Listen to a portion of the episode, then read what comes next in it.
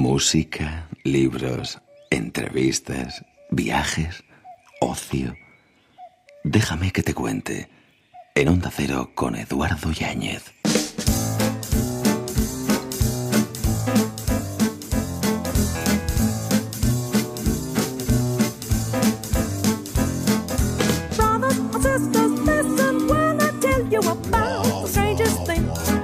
En su día escribió Bertrand Russell que gran parte de las dificultades por las que atraviesa el mundo se deben a que los ignorantes están completamente seguros y los inteligentes llenos de dudas.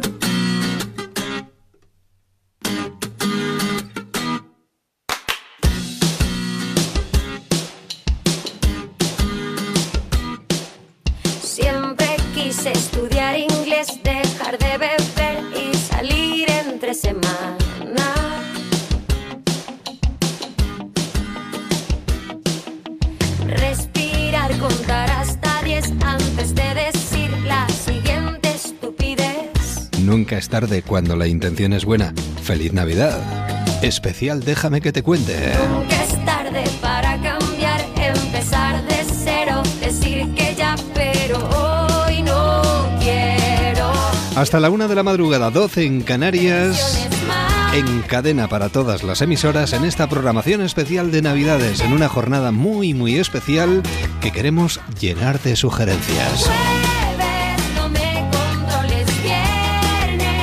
¿Nos acompañas? Tenemos muchos pretextos que queremos compartir contigo.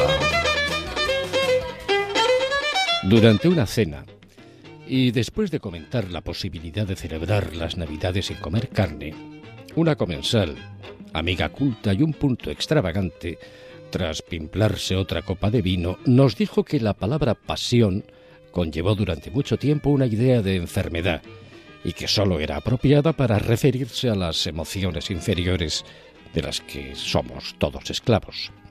Sin embargo, añadió, la emoción es dulce y maleable como el agua que se filtra a través de un dique. A estas alturas de la cena ya estaban en armas la pasión frente a la emoción. Al instante otro comensal, también amigo y un punto cínico, aprovechando que el pisuerga pasaba por su copa y también por Valladolid, le espetó a nuestra común amiga que aquello de la pasión estaba muy bien entre Capuletos y Montescos, entre Calistos y Melibeas, pero que en la vida cotidiana la pasión puede ser, y de hecho lo es, una lacra. La sobremesa terminó como el rosario de la aurora cuando un tercer comensal, malvado este sin paliativos, les comentó a los otros dos que toda aquella exhibición de saberes sobre la diferencia entre emoción y pasión estaba muy bien, pero que ya lo habían dicho por separado y sin vino Aristóteles y Kant.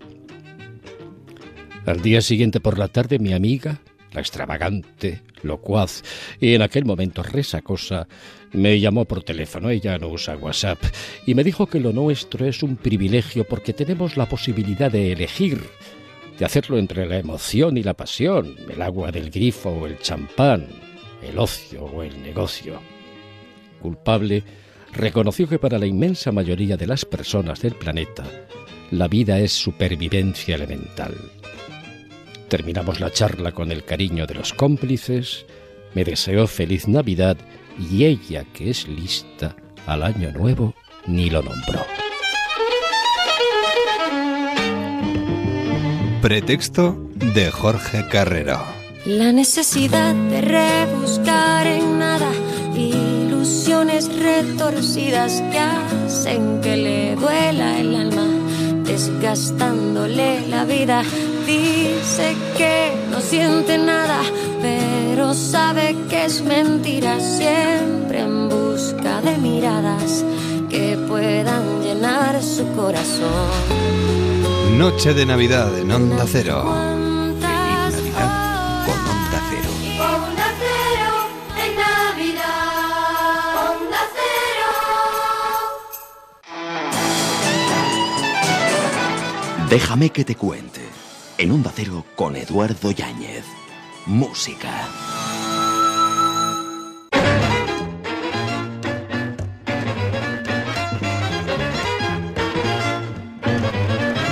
Tiempo para la música, quien déjame que te cuente. en unos días muy especiales donde la música está muy presente absolutamente en todo lo que hacemos y en todo lo que queremos compartir. Y de hecho queremos lanzar muchas sugerencias y una de ellas eh, tiene cuerdas, muchas. Bueno, tenemos muchas cuerdas aquí en el estudio. Bueno, vamos a saludar a nuestros invitados. Asier. Muy buenas. Bienvenido. ¿Qué tal, Eduardo? Eh, Pera. Eh, Felipe. Hola, muy buenas. Muy buenas. Y Martín, ¿qué tal? Hola. Bien, bien. Bienvenidos.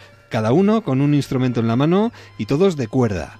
Exactamente. todos. Todos de- y se llaman estos cuatro pedazomúsicos AUPA Quartet. Exactamente. Y lleváis funcionando creo que em, aproximadamente seis años. Exactamente, sí. Cerca de siete ya. Cerca de siete años. Ya por el séptimo. Bueno, ¿cómo se unen estas cuerdas? ¿Cómo comienza esta andadura musical? Asier, creo que tú eres el germen de todo esto, ¿no? Sí, bueno, la idea es, vamos a hacer un grupo en el que aprovechemos el instrumento que hemos estudiado durante muchos años y vamos a crear música, vamos a arreglar música de esa que nos gusta oír. Entonces, es mezclar lo que hemos estudiado con lo que nos gusta oír. Bueno, eso está, está muy bien. Eh, además, acabáis de sacar vuestro primer trabajo discográfico, Hmm. que es este Up, que de alguna manera nos viene muy bien para estas fechas navideñas, para levantar el ánimo, para levantar todo lo que haya que levantar, o Exactamente. todo lo que se pueda levantar. Vosotros cada, cada vez que podáis levantáis el instrumento, eso sí, ¿no? Eso por lo menos. Siempre. Para hacer buena música y además combinando eh, diferentes estilos. Vamos a ver. Asier, tú eres de San Sebastián. Exactamente. En el caso de Pera, Pera, Yo soy de Tarragona. de Tarragona, eh, Felipe. De Alcorcón, Madrid. Y me imagino que la parte de La Habana la pone Martín, ¿no? Aquí estamos, sí. ¿Tú eres, tú eres de La Habana, Habana, Martín? De La Habana, Habana, sí. Ah, ¿Y cómo, cómo coincidís? Porque sois de diferentes puntos, diferentes territorios. Claro, sí. Eh, Martín y yo coincidimos hace ya 10 años en Saraut, en un curso fantástico que se hacía de jazz, Sí, Jazz Saraut. Sí, sí. Y ahí nos conocimos y nos separamos. Fue como una historia así Sí. eh, de estas de Fugaz. novela, ¿no? Fugaz. eh. Entonces, luego ya en Barcelona, pues conocí a Felipe y comenzamos con la idea de vamos a hacer un cuarteto. Y entonces eh, contactamos más tarde con Martín y Pera ha venido hace menos tiempo, digamos, al grupo. Es el Y- nuevo. Exactamente. Hijo pequeño. Sabia, sabia nueva, sabia nueva, está muy bien, Sí, ¿no? sí, sí.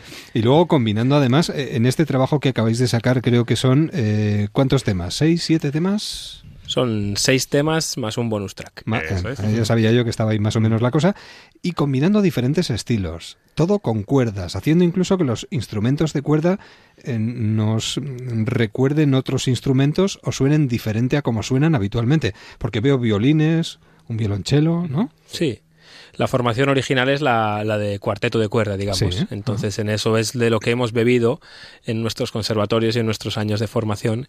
Y luego lo que nos apetece y lo que escuchamos mucho son grupos de jazz, grupos que hacen jazz fusión, grupos que hacen rock. Ah, ahí no, no ponemos etiquetas ni ponemos límites porque lo que nos gusta es eso, componer sin ponernos paredes y, y ver que nos sale a los cuatro. Al final es. es. un proceso de, de equipo. Lo que pasa que en este caso la música clásica se os queda corta. Necesitáis experimentar, hacer cosas diferentes. Sí, es que cada uno tiene un como un gen no musical, entonces es como la mezcla de los cuatro genes, o sea, los cuatro cerebros que hacen el resultado de la música que hacemos, ¿no? La música que escuchamos, un poco de clásico, también tiene esta música cu- cuando lo escucharás, y un poco de jazz, de pop, de rock. Además se han venido con los instrumentos y enseguida nos van a tocar un tema. Felipe, ¿ibas a decir algo, me parece? Sí, lo de que la música clásica se nos queda pequeña, mm, bueno, eso Bueno, suena pequeña, claro. un poco pretencioso, ¿no? La música sí. clásica es grandísima y nos encanta. Sí, Lo que claro. pasa es que hemos tocado música clásica tanto tiempo y parece que cuando tocas un instrumento de cuerda te tienes que encasillar en música clásica y no es así. Se puede hacer todo tipo de música con instrumentos de cuerda y es un poco lo que nosotros queremos re- eh, reflejar en este disco, ¿no? Eh, ahí pues puedes, puedes reconocer eh, cierres de flamenco en algún tema, incluso Sí. que Martín toca mucho flamenco, dijo, aquí vamos a meterle un cierre flamenco. Y queda curioso, ¿no? El- el- la fusión entre temas de rock, jazz, flamenco. Espera, ¿ibas a decir de algo tú también? Sí, también. Aparte, queremos un poco reivindicar la, la función que hacía el cuarteto de cuerda, incluso en la música clásica. La música clásica, cuando se componía, era una música que era nueva en ese momento, incluso era avanzada para la época, ¿no? Cuando hablamos de, de los grandes compositores clásicos, música que se usaba para bailar, los minuets, por ejemplo. Entonces, es un poco llevar ese concepto de componer música actual para cuarteto de cuerda eh, realmente adaptada a su tiempo. Ese es el tipo de música que podemos encontrar en la calle, pero tocada desde un cuarteto de cuerda. Felipe, añade. Ah, pensaba que ibas a añadir. Ah, no, no, es que como estabas levantando la mano.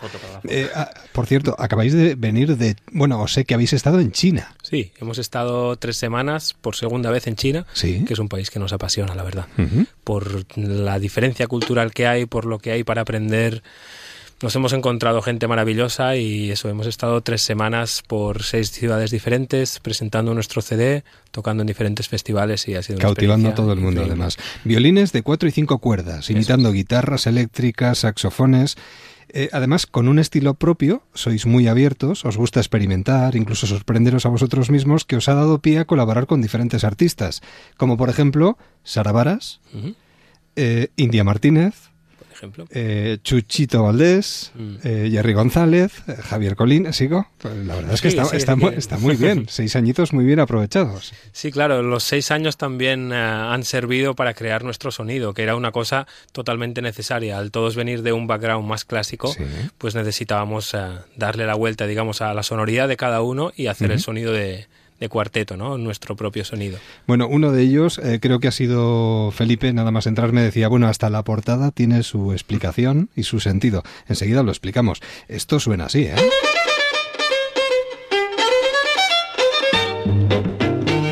Bueno, es una maravilla. Eh, a ver, eh, ¿quién me explica la portada, por favor? Pues yo mismo. Venga, vamos. La portada nosotros... Es un dibujo precioso. Da la sensación de que es el mástil de uno de los instrumentos, ¿no? Así es. Que parece una flor al mismo tiempo. mucho color, mucho movimiento. Sí.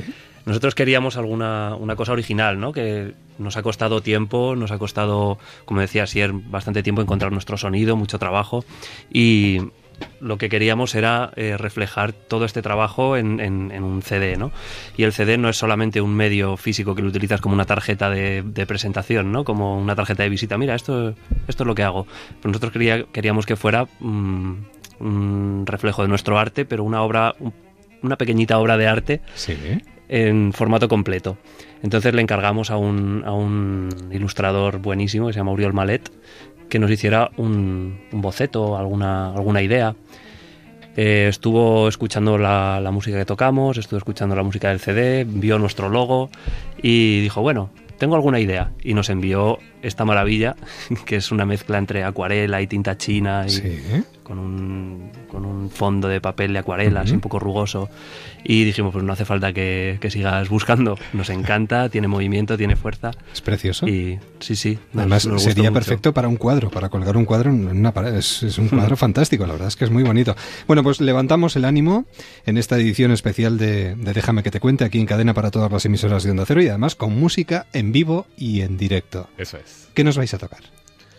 Os vamos a tocar un tema que compusimos hace unos meses. que... Cuando fuimos a Ibiza, ¿no? Exactamente llevamos ya ideas en la cabeza, en los papeles incluso, y fuimos a Ibiza hace casi un año a tocar y tuvimos la oportunidad de que nos dejaron una casa solo para nosotros, no un piso, sino una oh, casa. Qué Entonces estuvimos todo el fin de semana allá.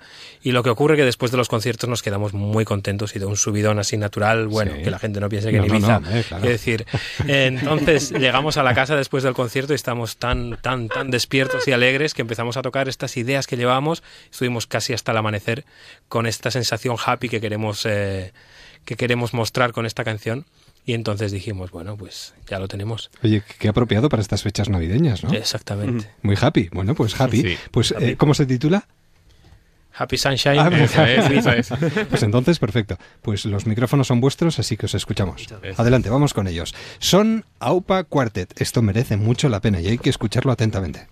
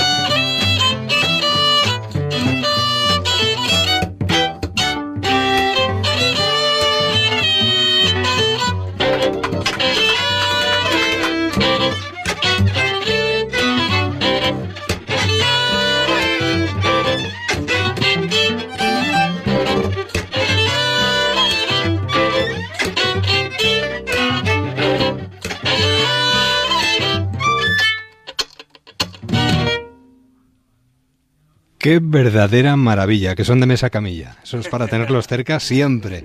La verdad es que es un bonito regalo para estas navidades en este especial. Déjame que te cuente. Chicos, ¿y cómo se presenta el final de año y el 2016? Porque hace poco habéis estado tocando en la Universidad de la Gastronomía, en el Basque Culinary. Eso es, venimos de ahí, de hecho. ¿Y qué, y qué va a ser lo siguiente?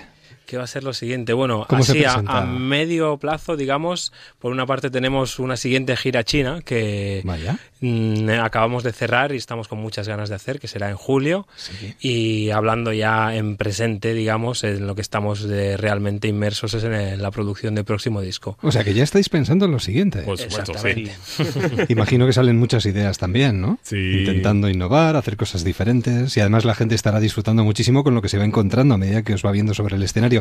Eh, ¿cu- ¿Cuánto hay de improvisación en lo que hacéis? Eh, ¿O está todo más medido de lo El que parece? 30% es improvisado. ¿30? Sí, un 30%. Todo lo demás está muy bien cerrado, muy bien pensado, pero bueno, hay un 30% pues es un poco de la filosofía del jazz también, ¿no? Que uno con una base que tiene ya hecha, pues hace un poco más o un poco menos, ¿no? Claro, pero eso da también, eh, eh, de alguna manera, una demostración de que cada eh, espectáculo o cada concierto puede ser diferente al anterior.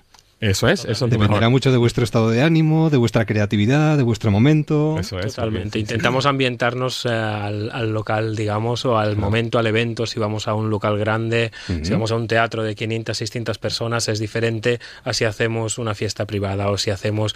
Siempre intentamos adecuar tanto el repertorio Claro, como, la, claro. Como la vivencia, digamos, ¿no? Es algo inevitable. Pues yo creo que en estas fechas lo que tenemos que hacer es aupar los corazones, aupar el ánimo, aupar todo lo que se pueda aupar, que serán muchas cosas, evidentemente, Totalmente. y sobre todo disfrutar de la buena música y de la gente que tenemos cerca. Y así, teniendo gente como vosotros cerca, es muy fácil auparlo absolutamente todo. Igualmente. Chicos, nuestra más sincera enhorabuena, de verdad. Es una verdadera maravilla teneros cerca gracias. y espero que esto llegue muy lejos, no solo a China, sino mucho más allá. Y desde aquí, por supuesto, le vamos a dar todo el bombo y platillo que se merece. O toda la cuerda que se le pueda dar, mejor dicho. Hay cuerda para rato. Y tanto. Gracias a los cuatro y mucha, mucha suerte. Muchísimas y feliz gracias. año, ¿eh? Gracias, Hasta pronto. Feliz año. Adiós. Déjame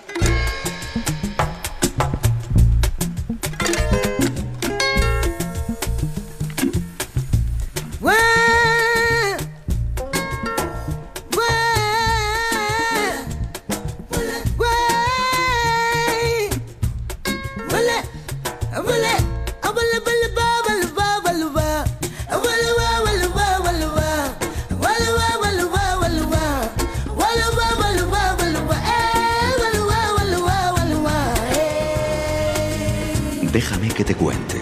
En Onda Cero, con Eduardo Yáñez. Libros.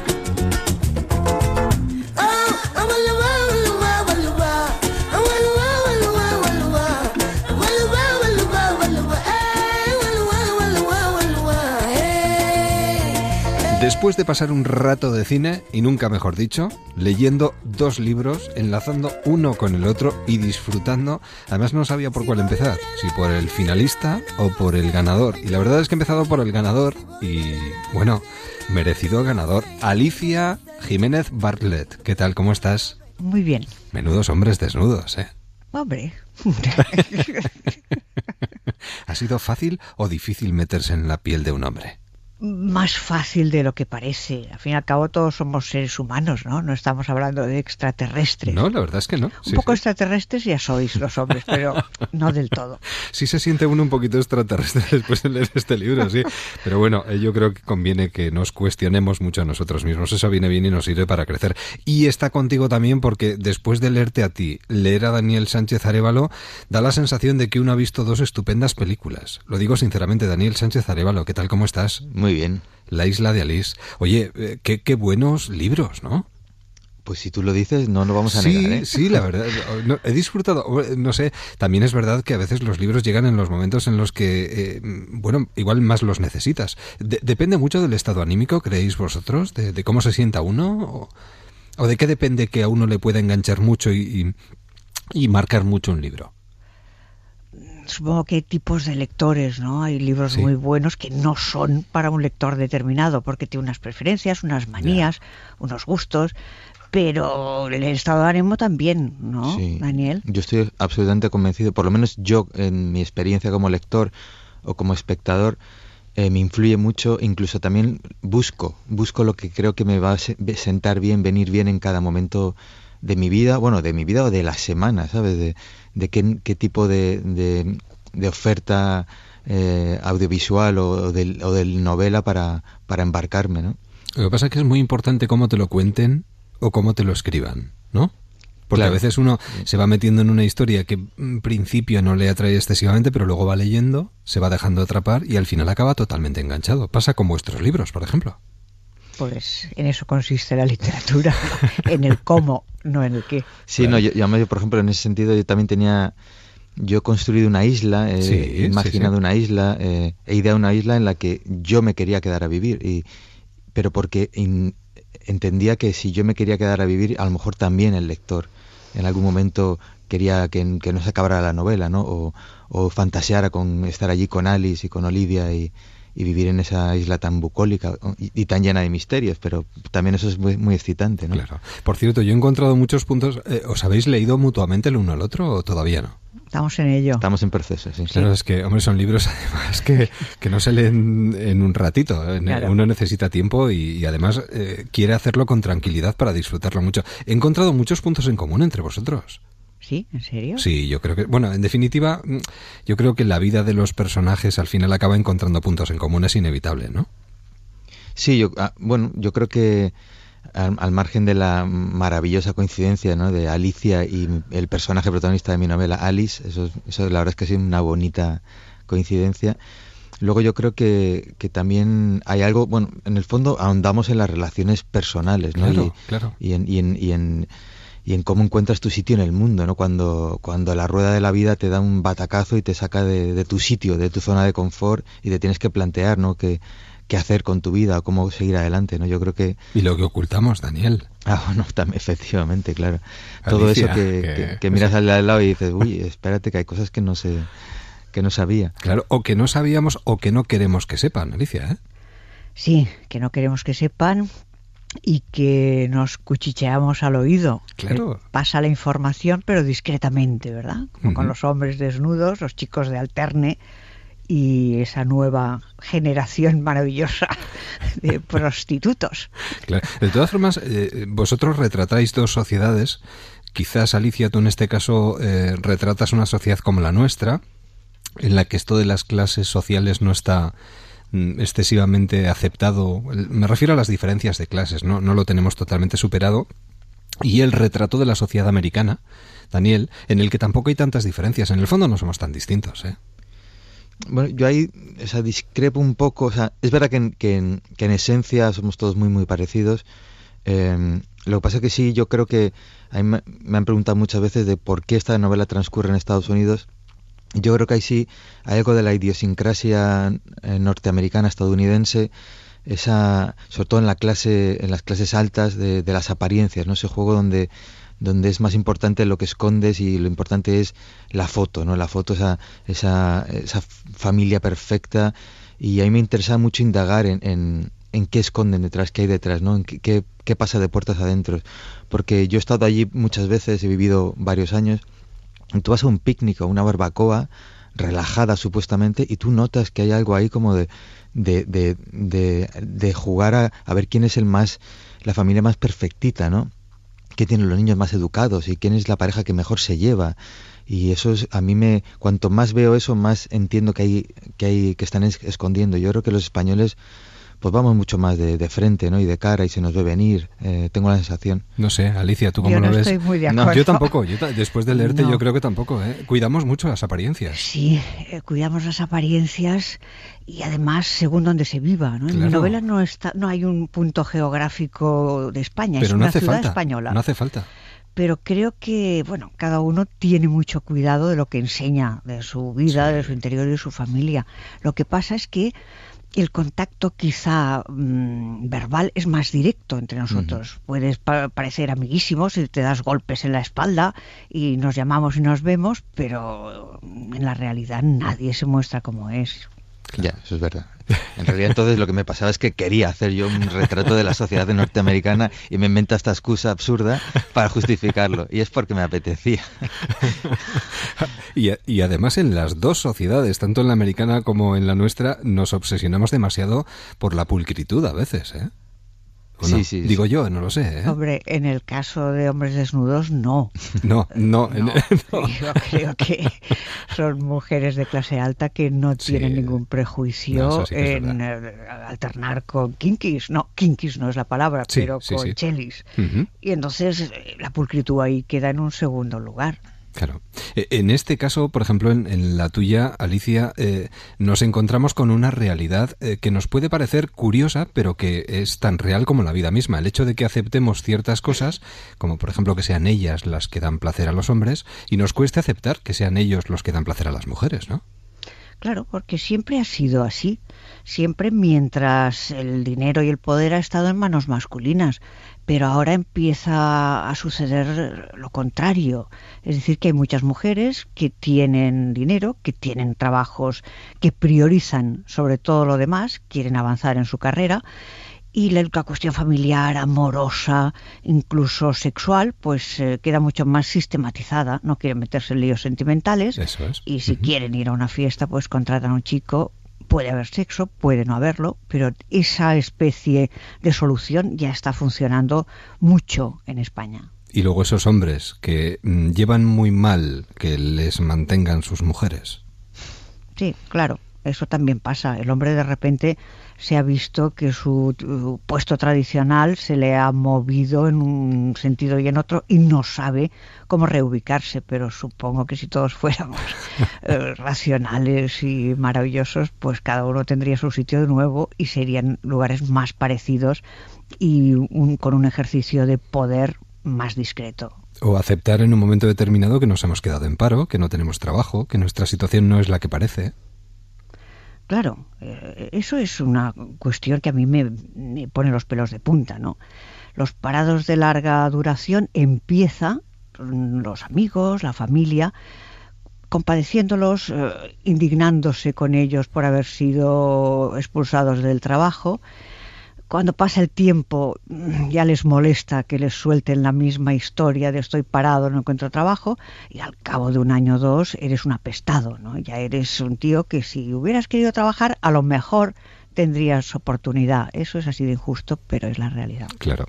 Y el fin, bueno, Menudo final. Eh, por... por... favor, nada de spoilers. No, no, no, no, no, no. no. Eh, Daniel, ¿qué puede haber peor en esta vida que despertarte un día pensando que no conoces a tu pareja? Bueno, o, que no te has enterado de nada de lo que sucedía a tu alrededor y tú pensabas que lo tenías todo controlado. O sea, lo peor es primero perder a tu pareja. Bueno, hombre, por supuesto, claro, claro. Pero claro, si a eso le añades efectivamente que, que, tu marido tenía un, un secreto, porque es solo uno en apariencia, pero claro, es un secreto eh, bastante grande, ¿no? Es, es que había estado yendo pues durante dos años de manera recurrente a una pequeñita isla, ¿no? Ahí en Cape Cod, Massachusetts, es un entorno y, bueno, pues sobre, todo esa sensación de, vacío, ¿no? de abismo. De, eh, para mí, a nivel metafórico, sería como ese puzzle donde tú ya tenías hecho y colgado en la pared eh, y que de repente estalla en pedazos, ¿no? Y tienes que recomponer el puzzle, pero ni siquiera tienen dibujo las, las piezas y no sabes lo que tienes que formar, ¿no? Entonces es casi como empezar de cero. Por eso en la novela eh, bueno, en el día que muere su marido, Chris, eh, ella decide poner el calendario a cero, ¿no? Y, es, y el primer día es el día cero del año 1 de DC, después de Cristo, en este caso después de Chris, en ese juego de palabras. Bueno, no se puede contar mucho más. Lo que hace falta es meterse directamente en esta historia que se va a convertir en una película, seguro. Pues hombre, la peripecia de thriller es, muy cinematográfica. Las dos. Sí. O sea, las dos, de verdad, ¿eh? Sí, sí, perdona, sigue. No, y sí, sí, o sea, que quiere decir que yo, desde el principio, cuando empecé a escribir, sí tenía en mente que, podía ser mi primer largometraje eh, norteamericano, el que me ayudaría a dar el salto. Cuando digo salto es un salto de ida y vuelta, no es que me quiera ir, ¿no? A mí yo estoy muy a gusto aquí, me siento muy privilegiado haciendo mis pelis y contando mis historias pero luego me di cuenta que tenía tanto material, eh, había estado cuatro años tomando notas y todo lo que yo quería contar no cabían en dos horas de, ficción. Entonces, pues decidí dar el salto, em, eh, dar un giro, porque yo en mi vida siempre suelo necesitar este tipo de, sacudidas ¿no? de, creativas y meterme eh, de lleno, embarcarme en una aventura que para mí es mucho más exigente ¿no? y, que requiere muchísimo más compromiso como es escribir literatura. ¿no? Es, está un peldaño por encima y, me, me, da muchísimo respeto, ¿no? Y estaba muy obsesionado con, con, estar a la altura, ¿no? Y que la novela tuviera entidad en sí misma, ¿no? Que no fuera el director de cine que se ha metido a escribir una novela. Bueno, pues en este caso no solo está a la altura, sino que eh, tendrás más de una propuesta sobre la mesa. Ojalá, ojalá. La primera es mía, pero a lo mejor me rechazo a mí mismo. Ah, bueno, lo que pasa es que igual te costaría, ¿no? Una cosa es escribir un libro y otra cosa es luego intentar llevar, no, no, lo sé. ¿Son dos cosas diferentes o es mucho más parecido a lo que parece en principio, Daniel? No, eh, hombre, yo, yo me siento absolutamente capacitado para llevar esta historia al cine aunque ahora mismo la veo más como una miniserie porque creo que es más está más cerca de las seis horas de ficción que de las dos pero, pero también te digo que, me quedo muy satisfecho con el proceso creativo de, y, que, que siento que llega al final con, al tener la novela en, mis manos y no me importaría ¿eh? si de repente llegara un director que yo admirara mucho y sobre todo que tuviera mucho entusiasmo ¿no? en, en, llevar la historia y en, y en hacer la suya yo estaría encantado también de, ceder el testigo. Alicia, y aprovechando que estos días vais a compartir muchos viajes, muchos aviones, muchas mesas redondas, muchos micrófonos, quizás acabar convenciendo a Daniel de que lleve los hombres desnudos a, al cine? Eh, lo digo porque lo veo muy cinematográfico este libro también. ¿eh? Bueno, yo no lo veo, pero porque no tengo esa capacidad de visión de imágenes. Sí, hombre, sí, que sí. Yo sí, yo sí. Yo lo veo totalmente. absolutamente. Pero yo lo convenzo en una de estas noches, tomamos una cerveza además. Creo que y no hace falta ni que lo quiero, desnudes. le pediré que me invite al casting de actores que hagan de hombres desnudos. Habría, habrías pensado en, En alguien. nuestro Él sí- Magic Mike. Claro, él, él sí pensó en una mujer, bueno, en una o varias mujeres a la hora de crear este trabajo. ¿Tú pensaste en alguno en concreto, Alicia, o no? No, No. no, no, no, no tenía imágenes en la cabeza. Ya te digo que soy muy negada para las imágenes.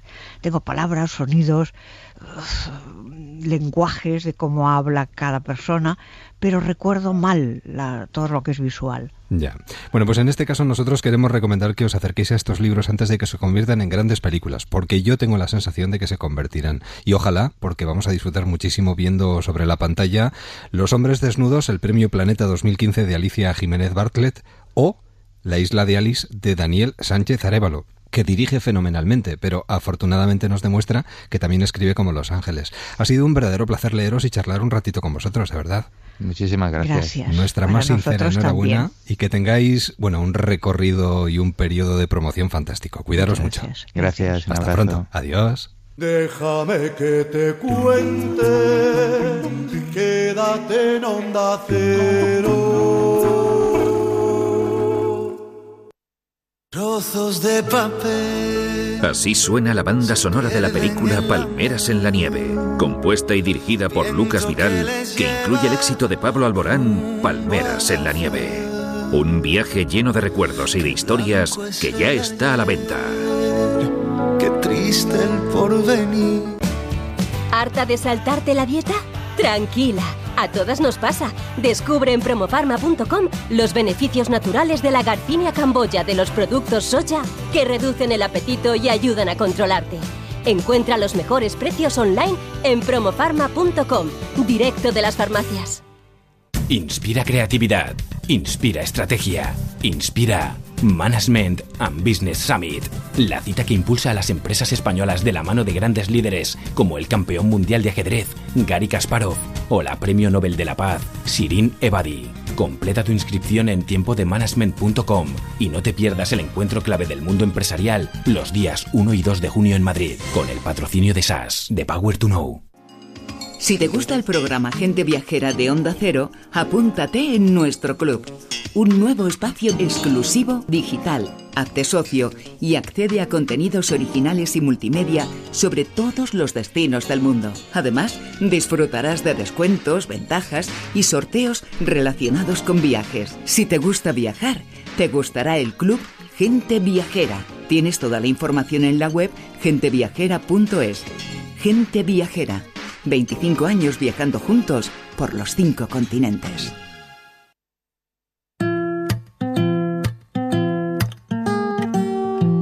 Continuamos en esta edición especial de Déjame que te cuente, en cadena para todas las emisoras de Onda Cero, viajando a través de las ondas, de la mano de la solidaridad.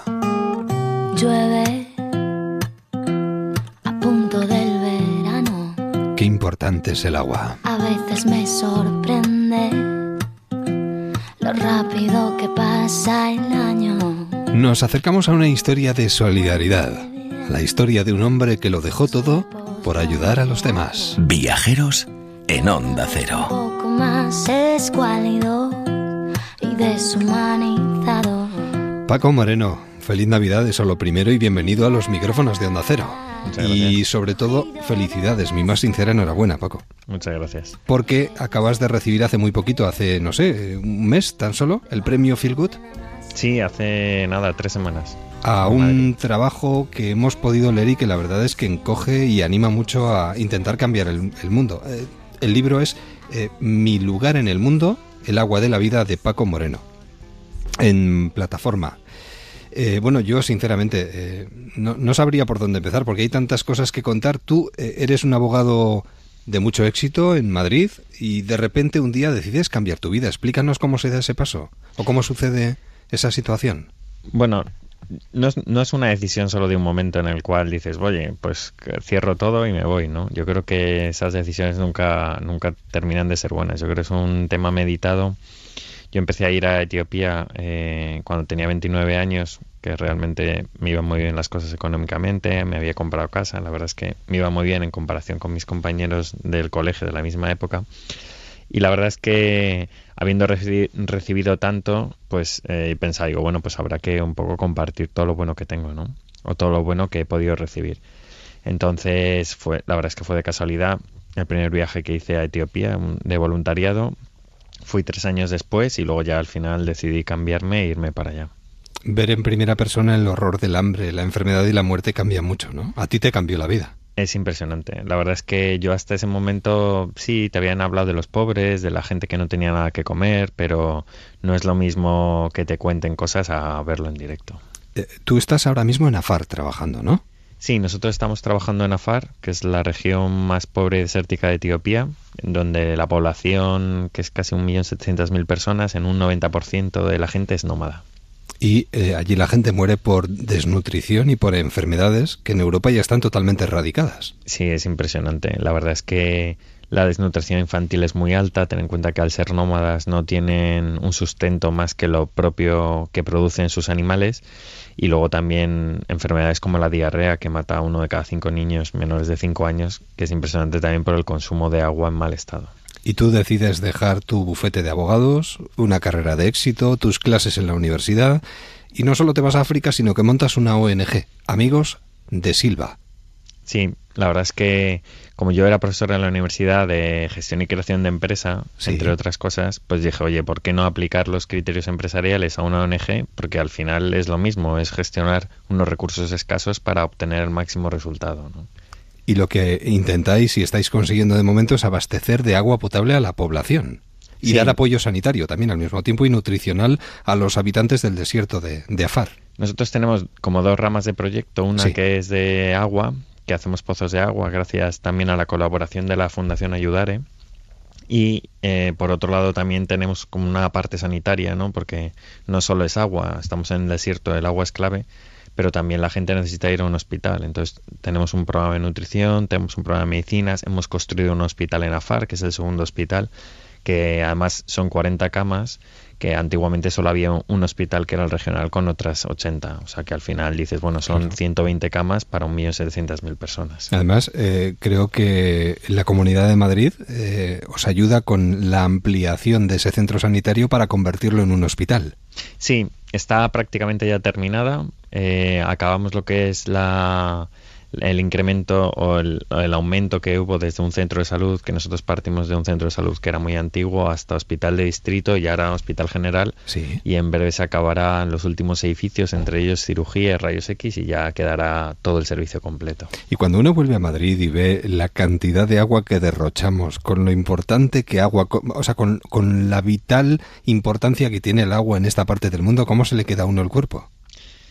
Bueno, yo siempre he dicho que hay que saber vivir en las dos, en los dos lados. ¿no? ¿Y eso cómo se consigue? Porque tiene que ser difícil, Paco, ¿eh? Es muy complicado, sobre todo las primeras veces, sobre todo yo nunca olvidaré mi primer viaje cuando has estado en Etiopía en un mes, eh, no has necesitado nada, la mitad o más de la mitad de las cosas que llevas en la maleta nunca las has usado, llegas al aeropuerto y todo es bombardeo de compra, compra, compra, compra.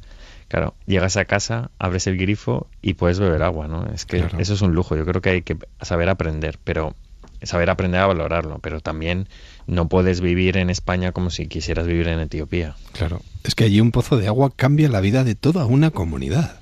Totalmente, es increíble. Es increíble también cómo las niñas tienen que recorrer entre 5 o 10 kilómetros para ir a buscar agua, vuelven con bidones entre 15 y 20 kilos y eso todos los días, no pueden ir a la escuela o ves cómo beben un agua que tiene un color chocolate, ¿no? Eso es impresionante. Claro. Eh, ¿Una ONG que lleva cuánto tiempo funcionando ya? Pues llevamos 10 años ya. 10 años ya. Sí. 10 años desde que empezamos en septiembre de 2005 y la verdad es que nos hemos centrado en la región de Afar. Para el año que viene tenemos también nuevos proyectos sanitarios, un poco ampliando también a otras zonas de Etiopía y luego fortaleciendo también el programa de nutrición porque para el año que viene se espera la peor hambruna en Etiopía en los últimos 30 años. O sea que va a ser un año muy, muy complicado. Va a ser un año muy complicado, sí. La verdad es que el gobierno está intentando, por fin la ha reconocido y está intentando eh, comprar sobre todo la comida básica de nutrición para intentar abastecer a la población porque van a tener de la comida habitual de un mes solo van a poder cubrir 10 días. Y con este premio Phil Good os han dado un empujón importante, ¿no? Es un premio dotado con 5.000 euros que, hombre, vienen muy bien, siempre. Paco. Sí, o sea, la verdad es que gracias al premio Phil Good de la Caixa, quieras que no, pues no solo ya los 5.000 euros, ¿no? La gente conoce nuestro trabajo, han sido 10 años de lucha y yo creo que al final el hacer las cosas bien, quieras que no, con el tiempo sale. Además, tú aquí en este trabajo que recomiendo a todo el mundo, yo creo que es un bonito regalo para estas Navidades, cuentas eh, tus vivencias en Etiopía, ¿no? Desde cómo creas amigos de Silva a cómo tienes que luchar y batallar con las autoridades locales, ¿no? Para desarrollar vuestros diferentes proyectos. El hecho de viajar a muchos kilómetros de distancia y tratar de justificar, pues no sé, la firma de un documento, por ejemplo, y, y encontrarte además los comentarios de las personas que, que te miran a la cara y dicen, pero ¿qué hacéis en este rincón del mundo? Sí, la verdad es que en la región de Afar ni los e- propios etíopes quieren ir a trabajar allí. Claro, claro.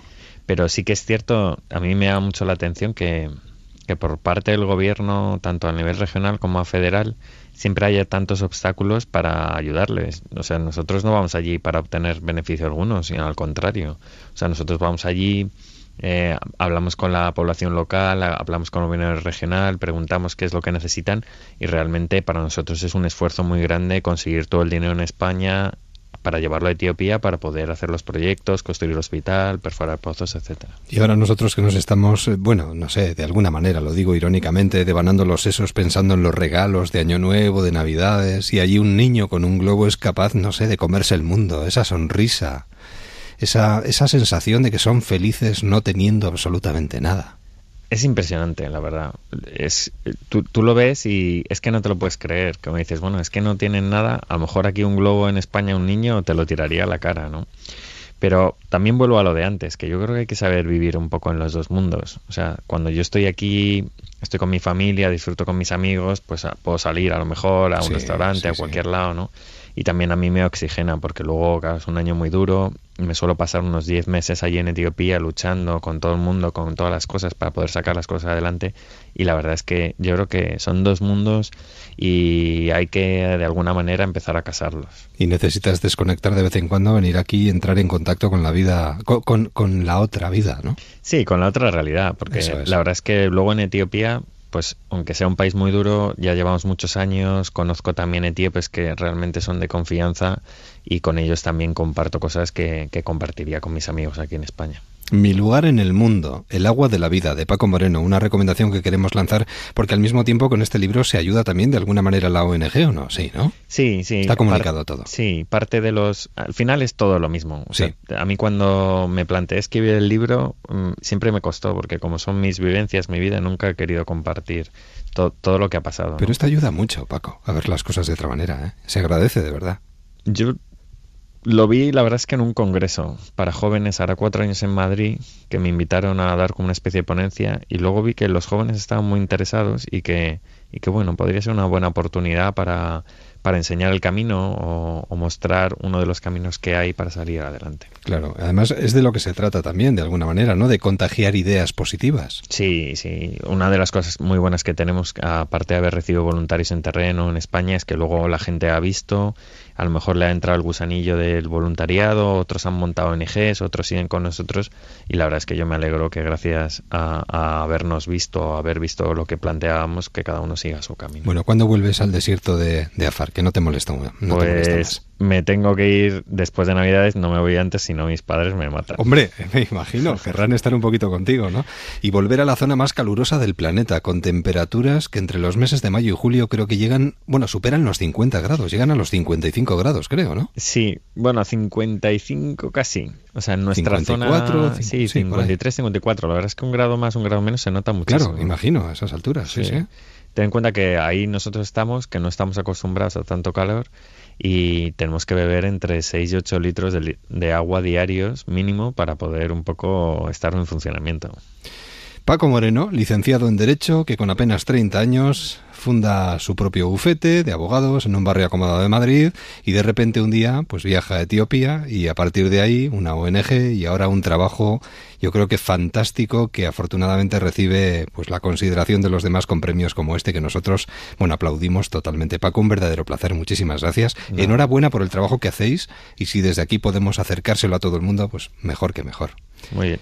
Yo creo que podrían colaborar también si quiere la gente. Aprovecha, claro, sí, sí. eh, sobre todo a través de redes sociales, a través de la página web de amigosdesilva.org y ahí conocen y oye, y los socios para nosotros son muy importantes, especialmente el año que viene por el programa de nutrición. Además, yo he podido ver algunos de los vídeos que tenéis colgados ahí o un acceso también al YouTube de, de los amigos de Silva y la verdad es que merece la pena porque comprobamos cómo se vive allí y las necesidades que tienen todas esas personas. Paco, enhorabuena, felices Navidades y que, que vaya todo bien. Muchísimas gracias. Un abrazo y hasta pronto. Adiós.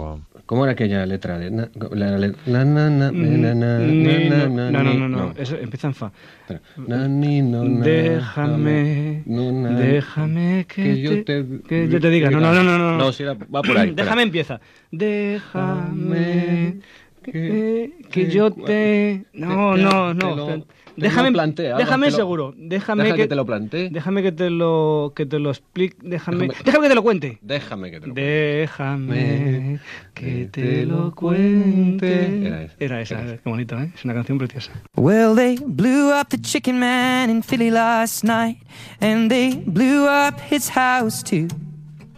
Down on the boardwalk, they're getting ready for a fight. Gonna see what them racket boys can do. Días de reuniones familiares en las que sentados alrededor de una mesa nos damos cuenta de que no somos nostálgicos, más que nada porque no hay nostalgias como las de antes. Ellos fueron a EGB, un servidor también. Javier Icaz y Jorge Díaz, feliz Navidad chicos, ¿qué tal? ¿Cómo estáis? Y bienvenidos a los micrófonos de Onda Cero. Hola, muy bien, ¿qué tal? Seguís eh, sin parar, ¿eh? Tercero ya, ¿eh?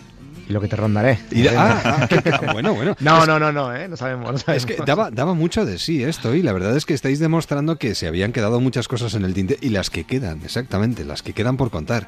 Porque había muchísimas cosas que nos han marcado y que recordamos esbozando una sonrisa siempre. Y además esto, eh, cuando te pones en la redacción, de hecho estábamos hojeando el libro, unos compañeros y, y yo hace unos días, y la verdad es que se te multiplican los recuerdos y empiezas a contar aventuras y lo que rodeó esas circunstancias. Y la verdad es que da para mucho esto, ¿eh? Sí, la verdad es que la intención del libro no es leerlo y cerrarlo y guardarlo en la, la estantería, ¿no? La, la- la idea es que, que siga vivo mucho tiempo y que genere conversaciones, ¿no? Abrir, abrir puertas a eso, ¿no? A la conversación, como dices tú, ¿no? Entre, entre colegas y, y recordar cómo, cómo éramos y cómo vivíamos cuando éramos más, más pequeños. Claro, compartir ese, ese álbum de recuerdos, ¿no? aunque sean mentales, porque algunas de esas pequeñas cosas pues se han quedado simplemente en nuestra cabeza. Tercer volumen de una serie en la que, bueno, nos vamos a encontrar, por ejemplo, em, eh, con esos recuerdos de cuando íbamos a la casa de nuestros abuelos, de esas frases que se utilizaban entonces, de esos consejos que nos daban, de las recetas que todavía recordamos, porque esa parte es fundamental. Eh, ahora, evidentemente, algunos de ellos no están con nosotros, pero los abuelos nos han marcado y nos marcarán siempre. Sí, yo creo que realmente lo que más echamos de menos todos de, de aquellos años de la EGB son los abuelos, que en muchos casos ya no están con nosotros, ¿no? Y queríamos hacerle un homenaje y dedicarle uno de los capítulos de- del libro. Y yo creo que es el capítulo más, más emotivo. Claro.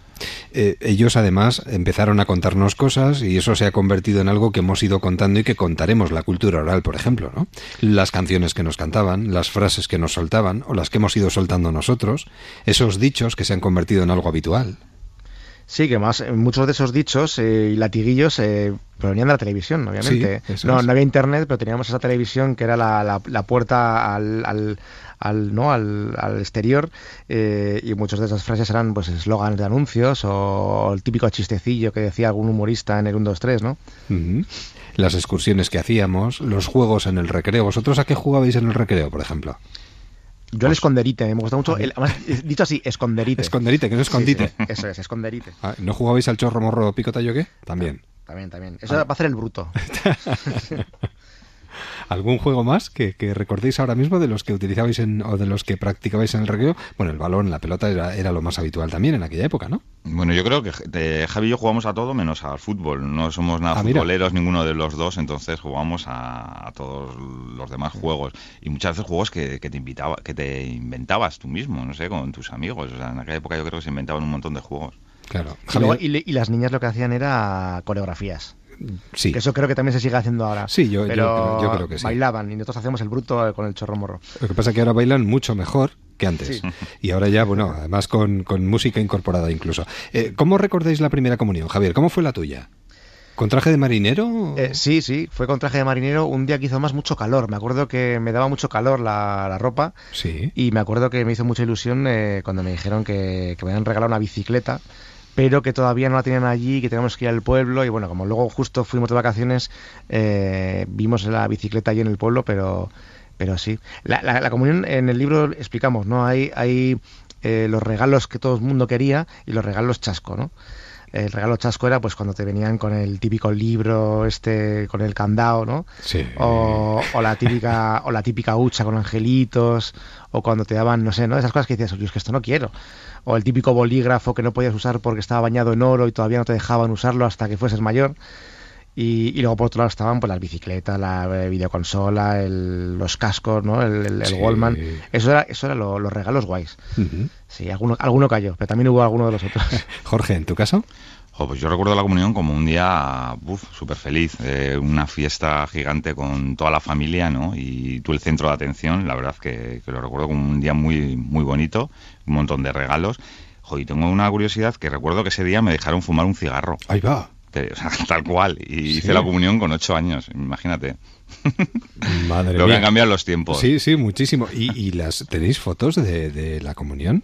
Eh, con esa, bueno, eh, las fotos de la comunión como las fotos del colegio eran unas fotos en las que tú te veías muy poco reconocido. Salíamos con una cara de buenos que no mm, contrastaba realmente con el día a día, pero bueno. Sí, esas fotos además están muy bien guardadas en esos libros con bajo llave Sí. para que no las vea nadie. Precisamente. pues sí. Es horrible la foto de la comunión que todos los padres tenían puesta en el salón de casa, ¿no? Y Sí. Cuando llegabas a casa con algún amigo o amiga y veía aquella foto, era como un poco vergonzoso. Sí, es como la orla de la universidad, algo Sí, parecido, sí, sí. ¿no? Eso sí. Eh, con esa cara de bueno que no corresponde. Además, eh, el disgusto que se podía llevar tu madre si te hacían daño en la cara y tenías alguna postilla o algún... Es, es decir, Claro, claro, eh, sí. para la comunión uno no tenía que estar guapo y... Bueno, esas cuestiones que, que han ido cambiando con el paso del tiempo. Bueno, han ido cambiando. Yo creo que las cosas han seguido un recorrido muy, muy curioso, ¿no? Hay cosas de las que habláis, por ejemplo, las antihigiénicas, las peligrosas, cuestiones que a veces serían totalmente impensables hoy en día. Sí, en aquellos años eh, el término políticamente correcto no, no existía. Pensamos que, que todo valía, ¿no? Y analizamos un poco cómo han cambiado los tiempos, cosas que hacíamos en aquellos años que nos parecían normales, pues desde los viajes en coche en el que los niños iban atrás tumbados en el en el asiento sin ningún tipo de protección, ¿no? O, o, aquellos columpios de hierro con el suelo de piedra en el que hoy en día ningún padre dejaría acercarse a su niño. O sea, cosas que, cómo, cómo ha cambiado ¿no? la sociedad. Claro, 100.000 seguidores en Twitter, tenéis blog y además que, bueno, imagino que os irán llegando sugerencias, ¿no? De cosas que igual, eh, bueno, o no habéis tenido en cuenta o no habéis añadido en los diferentes trabajos y os pide la gente que añadáis en los siguientes, si, si Claro, se tercia. Sí, constantemente nos llegan mensajes eh, en el que la gente nos, nos pregunta a ver por un tema que no eh, que no hemos tratado o que no ha visto él que hemos tratado. Eh, nos, ven- eh, nos mandan fotografías de, de cuando eran pequeños. Nos preguntan mucho por series. Me hace mucha gracia porque a veces nos dicen una serie de un perro que corría con uno que iba con una bicicleta. ¿Sabes qué, qué serie era? Y no, pues buscamos a ver, ¿no? Y eso la verdad es que está muy bien porque mantiene vivo, ¿no? Porque al final somos dos personas, eh, Jorge y yo nos llevamos unos cuantos años, con lo cual, Sí. eh, bueno, pues nos complementamos muy bien, pero es verdad que al final eh, somos dos personas, ¿no? Sí. Eh, entonces llega un momento en el que este, este chip, ¿no? Que, que te viene alguien de, yo qué sé, pues, estamos aquí en Bilbao, pero te viene un mensaje de alguien de Almería que ha tenido un EGB diferente, pero con cosas en común, que de repente te comenta algo y te, ¿no? y te, te inspira mucho. Además, lo curioso, fíjate que en aquella época no había internet, pero cómo, han- cómo se han mantenido las cosas, ¿no? Hay algunas que nos vamos encontrando a lo largo de vuestros trabajos y decimos, Dios mío, ¿esto cómo se ha mantenido en el tiempo? Porque ahora con internet es mucho más fácil compartir las, cosas. Las frases de madres eh, y de padres, eh, eso que nos decían para amenazarnos, para castigarnos, eso de eh, te crees que soy el Banco de España o tal, o, y si se tira por el puente tú vas detrás, esas cosas yo no, no entiendo cómo era posible que sin tele, bueno, sin tele- televisión sí, pero que sin internet eh, pudieran decir lo mismo a una madre de, de una punta a otra de- de- del país, ¿no? O las leyendas urbanas, ¿no? Como corrían bulos que todos creíamos sin, sin redes sociales, ¿no? Pues, por ejemplo, lo de que si te meabas en una piscina te rodeaba un- una burbuja roja. Yo creo que eso lo hemos... eh, Padecido todos y, Sí. y nadie ha visto esa burbuja jamás, ¿no? ¿Dónde Y todos nos hemos meado. Además, de verdad. Bueno, ahora además llega el libro en un momento muy, muy apropiado para en estas reuniones de Navidades en las que nos juntamos con gente a la que hace tiempo que no vemos, eh, incluso mm, amigos que vienen de, de, bueno, de cualquier otro sitio donde están trabajando y nos volvemos a encontrar con ellos, el volver a recordar estas cosas, ¿no? Eh, Es un momento muy apropiado. Eh, sí, nos empiezan a decir que somos ya un clásico de la Navidad, ¿no? Que cada vez que llega la Navidad llega un libro Pues como, Sí, como el es. turrón, ¿no? Y pensamos que, que es bonito, ¿no? Y, y sí, son unas épocas de compartir en familia. Mucha gente nos comenta que las celebraciones de Navidad, pues después de las comidas o cenas, eh, sacan el libro y toda la familia recuerda aquellos años, ¿no? Y nos parece que es algo muy, muy bonito. Y en ese sentido, este, esta Navidad también hemos sacado un juego de mesa. Ah, que, que, mm, mejor cosa que para compartir que el típico juego de mesa con los que jugábamos de pequeños, toda la familia en torno a una mesa, ¿no? Y son como 1.300 preguntas y pruebas para rememorar eh, todos aquellos años y está muy divertido. Además, le habéis dedicado también un capítulo a la Navidad de aquella época, ¿o no? Eso fue en el libro anterior. En el segundo, anterior, sí. es que lo recuerdo, sí, sí. Sí, sí. O sea, para Javi y para mí la Navidad sigue siendo muy mágica y la disfrutamos como niños. Bueno, pues ahora lo que tenemos que disfrutar es este trabajo. Javi, Jorge, nuestra más sincera enhorabuena. No hay dos sin tres, espero que no haya tres sin cuatro. Bueno, to- todo se andará, todo se Eh, andará. todo, se- todo- todo- Ya todo se veremos. andará. Pero de todas formas, nuestra más sincera enhorabuena y siempre es un placer charlar con vosotros, así que seguir recabando información que nosotros seguiremos disfrutándola, ¿de acuerdo? Muchísimas Muchas gracias. gracias. Un abrazo a los Un dos abrazo. Un y abrazo. felices Navidades. Igualmente, luego. Onda Cero en Navidad. Onda Cero. Feliz Navidad. ¿Cómo era aquella letra?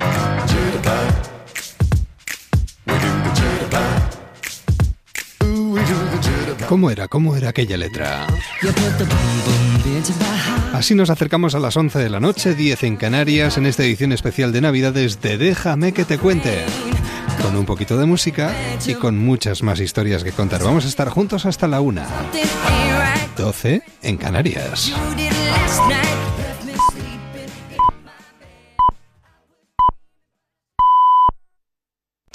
Hola, soy nuevo en este barrio. Encantado, yo me llamo Vicente, soy el vendedor de la 11.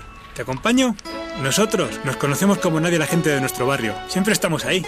La chica del fondo es María, la de veces que habrá querido devolverle a su madre el dinero que le prestó. Si la conoceré yo. ¿Y tú? ¿Qué le vas a pedir a la Navidad? Aún estás a tiempo de jugar al sorteo de Navidad de la 11. Este 1 de enero repartimos más ilusión que nunca. Por 10 euros, premios de 400.000 euros. Sorteo de Navidad de la 11. Feliz ilusión. Hola familia, ya está aquí mi nuevo libro, A mi manera. Aprende a cocinar los mejores platos de la cocina regional, con las recetas del programa. Salmorejo cordobés, bacalao a la vizcaína, cocido madrileño.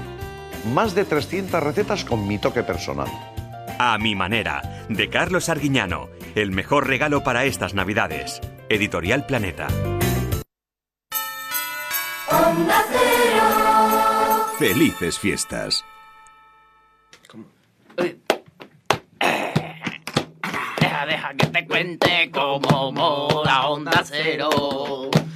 Deja, deja que te cuente cómo mola Onda Cero. ¡Pum!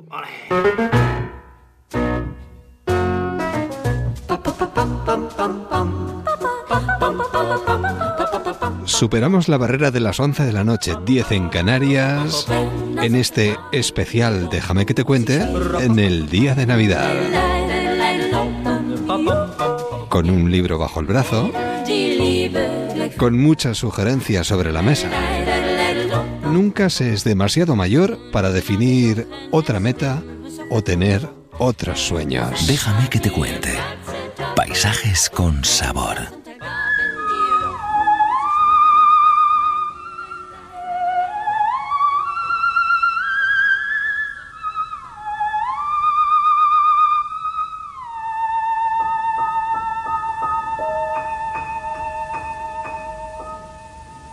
Ne me quitte pas, il faut oublier, tout peut s'oublier. Vamos a imaginarnos por unos instantes sentados en una terraza, en un café de París. Y vamos a imaginarnos en la mesa de al lado una conversación. Probablemente una conversación de esas complicadas en las que una relación está a punto de romperse o se rompe. Y alguien le dice a alguien, no me dejes. Maxim Huerta, ¿qué tal? ¿Cómo estás? Muy bien. ¿Te imaginas esta situación? De hecho, incluso Me la diría imagino que y, la has y vivido. la, y la he vivido, las dos cosas. Podría ser mi mesa o la mesa de al lado. ¿Cuántas veces has oído esta canción? Pues una barbaridad. De hecho, entraba en bucle en todas las versiones, en alemán, en italiano, en francés. eh, y mira, yo creo que eso también me ha, me- me ha- me ha dado suerte o me ha dado, bueno, pues una nueva energía. Hay quien tiene ganas de que llegue el sábado para descansar. Otros de que llegue el verano para lo mismo, o las navidades, o cualquier época del año. Tienen prisa, apresuramiento, y no sirve la velocidad, porque no saben que al final nada, no hay nada, solo tienes que disfrutar. Eres muy joven, no busques problemas donde no los hay, y si los encuentras por alguna razón, respira hondo y sal a pasear. Esto de pasear ayuda mucho. Ser peatón es algo maravilloso. Eh, caminar, sentarse en una terraza y disfrutar lo que estás viendo, el día a día. Ese párrafo de la novela eh, representa perfectamente lo- mi, eh, vamos, mi hoja de ruta en la vida y creo que hay que disfrutar de las cosas pequeñas, porque es que al final estamos deseando que sea Navidad, de pronto que sea verano, de pronto que sea, vamos, o el puente, y es que al final no hay nada, y como la nada es un abismo, lo que hay que hacer es disfrutar hoy ahora, y eso es parte de la novela que he escrito. Y hay em, eh, quien pasa la vida quejándose. Hay mucho quejica a nuestro alrededor. Mucho. Y Anatole France decía, si, si exageráramos tanto las alegrías como exageramos los dramas, viviríamos muchísimo mejor. Y creo que hay, hay personas que solamente exageran el drama y te llaman solamente para, para contarte una pena y luego son muy pocos los que comparten alegrías. Y yo creo que hay que compartir más las alegrías. Es necesario. No me dejes en Editoriales Pasa, último trabajo de Maxim Huerta. Un Maxim Huerta que, hombre, uno podría pensar, ¿no? Que mm, de alguna manera aprovecha, eh, en estos momentos de tu vida, ¿eh? aprovecha este instante para, ¿por qué no?, rehacer o renacer de sus propias cenizas eh, eh, y encontrar un camino diferente. Nunca es tarde para hacer cosas diferentes, hacer cosas distintas. Eh, Yo que creo que hay que ir mutando a lo largo de la vida muchas veces, incluso llevarse la contraria y no tener problema en, tomar una decisión arriesgada, incluso luego arrepentirse o, empezar de cero. Y creo que eso es eh, bueno pues un, un mandamiento importante en el que no hay que tener problemas a equivocarse en hacer el ridículo y a, y a- y a- y a romper eh, o, a empezar o a bueno o a jugar con tu propia vida porque no hay otra. Con lo cual yo creo que es necesario eh, reinventarse como tú decías y yo creo que ahora Eh, no, no, es una novedad porque es la quinta novela, pero me, me siento muy bien, me siento muy feliz eh, defendiendo la novela y defendiendo las historias eh, que escribo. Además, las protagonistas, mm, porque yo no diría que hay una, hay tres mujeres aquí que son claves en, en el desarrollo de la novela. Dos de ellas, concretamente, ya son muy maduras, pero nunca es tarde para cambiar ese rumbo de vida que parece que se termina, pero incluso el final puede ser diferente. El, el final también podemos decidirlo nosotros. Sí, y además hablo de esa, en la novela hablo de, de que uno nunca sabe cuándo va a venir el capítulo más importante de su vida, cuándo va a pasar. A veces eh, en las grandes sorpresas suceden en los últimos momentos de tu libro, de tu vida. Eh, de pronto aparece un gran capítulo y, de eso hablo en la novela, porque siempre hay que estar preparado incluso para una segunda oportunidad, para un cambio, para fijarse en las cosas pequeñas. En esta novela, de pronto, en la rutina de unas vidas, de unas emigrantes, incluso de una emigrante joven también que llega a París, hay un, una sorpresa, algo cambia las vidas y, y, hay que estar siempre pendiente de las cosas pequeñas porque de pronto te pueden hacer eh, sentir nuevo, que es lo más importante. Claro.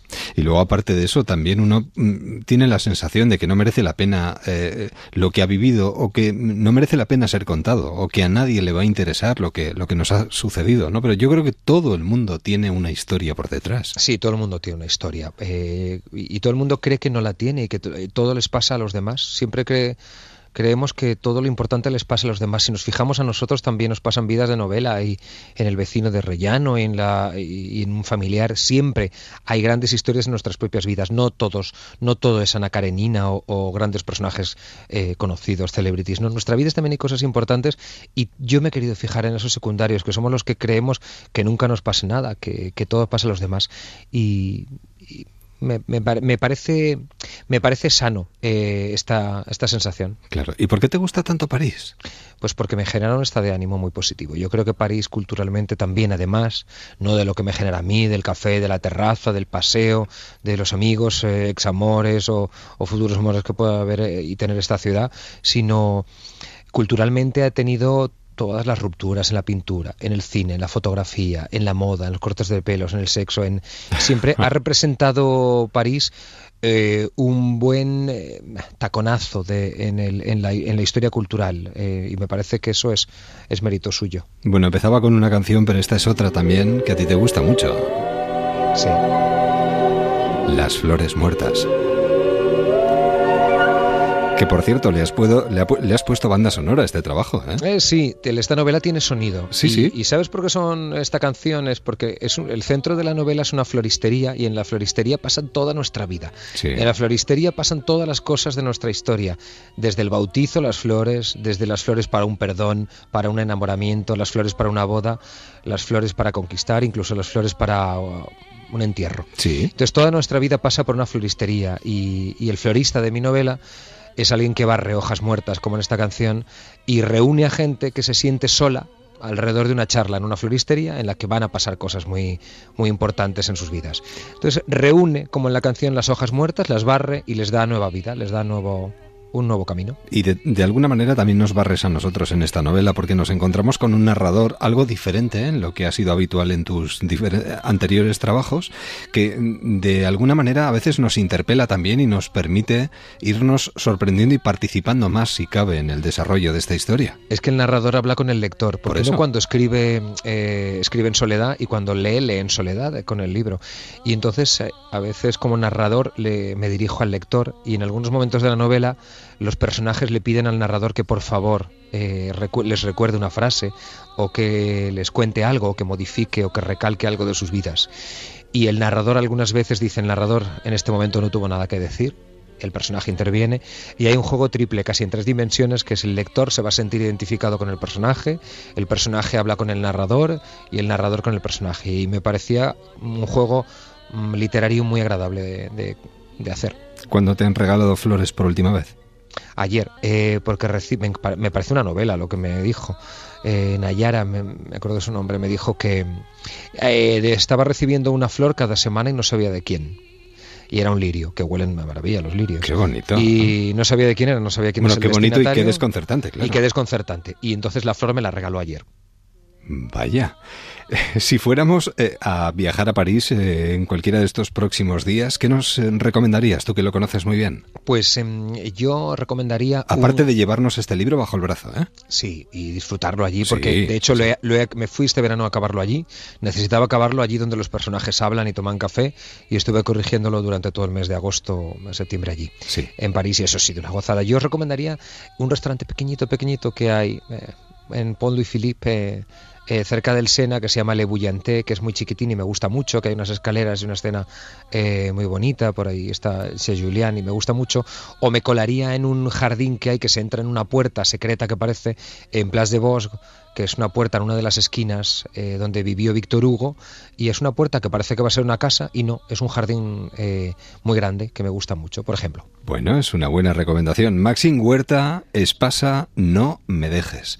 Maxine, un verdadero placer, muchísimas gracias y espero que volvamos a hablar dentro de muy poquito, porque llegues al grupo A3 Media o porque, bueno, te sorprenda tu nueva etapa en el mundo audiovisual. Estoy siendo muy bien recibido y muchísimas gracias por tu selección musical que forma parte de esta novela. Es tuya, Gracias. es tuya. Así que gracias a ti por hacernos, bueno, disfrutar con esta lectura y además recuperar temas tan maravillosos como estos. Cuídate mucho y hasta pronto. Un abrazo. Adiós. Feliz Navidad con Onda Cero. Onda cero en Navidad.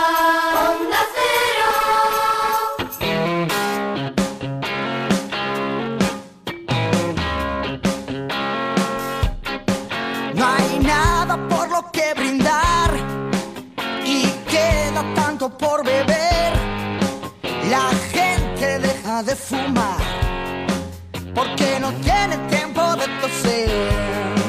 Cuando pase ya la tempestad, habrá tiempo para hacerlo bien. Nos vendieron tanto bienestar que no hay manera de poder estar bien. Mientras todos dicen Déjame que te cuente. En Onda Cero, con Eduardo Yáñez. Entrevistas. Nos acercamos durante los próximos minutos al mundo de la economía, ese mundo que nos gustaría conocer muchísimo mejor y del que desconocemos muchas cosas. Y lo vamos a hacer de la mano del Premio Espasa 2015. El libro prohibido de la economía, lo que las marcas, los bancos, las empresas, los gobiernos no quieren que sepas. De Fernando Trías de Bes. Fernando, ¿qué tal? Bienvenido. Hola, muchas gracias Eduardo. Eh, te has desnudado como economista. Y y incluso diría más, desnudas o intentas desnudar el mundo de la economía. Sí, yo creo que es un libro muy descarnado en ese sentido, ¿no? Que, que explica la economía desde ahora que, que estamos con la entrega de Star Wars desde el lado oscuro, ¿no? Exactamente. digo sí, sí, yo, fíjate, lo había pensado. Sí, sí. Sí, porque siempre los economistas tendemos a explicar pues un poco todo lo que debería ser, ¿no? Somos como muy ortodoxos y llevamos unos años que la praxis realmente en- en- de manera muy generalizada, evidentemente siempre hay gente que hace buenas praxis, pero, pero estamos observando una economía muy envilecida y he querido pues explicar la economía desde ese lado oscuro. Es que mm, yo diría que eh, pones en entredicho el, el sector en el que tú trabajas desde hace mucho tiempo y cuestionas mucho, no, no diría la labor del economista en general, pero sí la, la labor de algunos economistas. Sobre todo el, el hecho de que mm, esto es como todo en la vida, ¿no? Yo creo que, que todo instrumento mm, llega a un punto a partir del cual, cuando tú pasas un cierto límite y un punto de no retorno en el cual la propia herramienta deja de tener sentido, ¿no? Deja de ser legítima. No explico muchísimos ejemplos en, en el libro, ¿no? De, pues no sé, oye, una, una hipoteca a 60 años, ¿no? Pues una hipoteca a 60 años, en el momento en que, en que, en que tú pones ese término para, para amortizarla, es que prácticamente deja de ser legítimo el término hipoteca, porque es que estás hipotecando a un ser humano y aparte de la siguiente generación. Entonces, esto sucede, bueno, a lo largo del libro, como sabes, son 120 y pico términos que uno, uno tras otro voy, voy explicando en qué, cómo hemos llegado a un punto en el cual eh, pasamos el límite para el cual la herramienta fue concebida. O sea, el, el- académico, el economista, el teórico, eh, lanza la herramienta económica con un sentido y llega un momento que se desvirtúa de tal manera que pierde to- todo su sentido. Claro, porque el origen de la economía se ha degradado. Es decir, esto no era mm, lo que en principio se preveía eh, dentro del mundo de la economía, ni mucho menos. Absolutamente deshumanizada. Es decir, la, la, la economía la hemos deshumanizado en el sentido de que ha perdido la conexión con el ser humano, con el individuo. La economía es una disciplina profundamente humanística y hemos perdido esto de vista, que es fundamental. Yo no sé entender la economía sin pasar por la antropología, la psicología, la sociología y en cambio hemos convertido la economía, pues que si el aumento del PIB, que si sube la bolsa, que si el IPC subyacente, que si el precio del petróleo, del crudo, que sí, que son magnitudes económicas, que por supuesto que influyen en, uh, en, en, en, muchos aspectos de la vida de la economía, pero dejamos de vista o perdemos de vista lo esencial, que es la, la, conexión con el ser humano. La economía es una disciplina que ha de estar puesta al servicio del ser humano. Claro, es que tú, después de leer este libro, acabas cerrándolo con la sensación de que nos están engañando permanentemente. Bueno, después de leerlo te engañarán menos. Bueno, bueno eso sí. Eso Porque sí. yo lo que he intentado, lo que he intentado sobre todo es romper un poquito esa asimetría, como muy bien decías en el, en el subtítulo, no lo que las marcas, bancos, empresas y gobiernos no quieren que sepamos, en el sentido de que hay realmente una asimetría muy importante de, de, de información y creo que es muy positivo que, que, el ciudadano, el votante, el cliente, el consumidor disponga de esa información para, para de alguna manera pues contribuir todos a una mejor economía, ¿no? Además el conocimiento nos permite hacer una mejor defensa, ¿no? Porque tenemos que aprender a defendernos, está claro, visto lo visto. Por supuesto, mira, se publicaba, creo que fue antes de ayer, sí, antes de ayer se publicaba un, un, informe que se hace anualmente sobre la cultura financiera de los diferentes países de la Unión Europea. Sí. Y salía España, estábamos ligeramente por debajo de la media europea y con un 50 y pico por ciento de población con cultura financiera cero. Entonces, ¿qué pasa, Eduardo?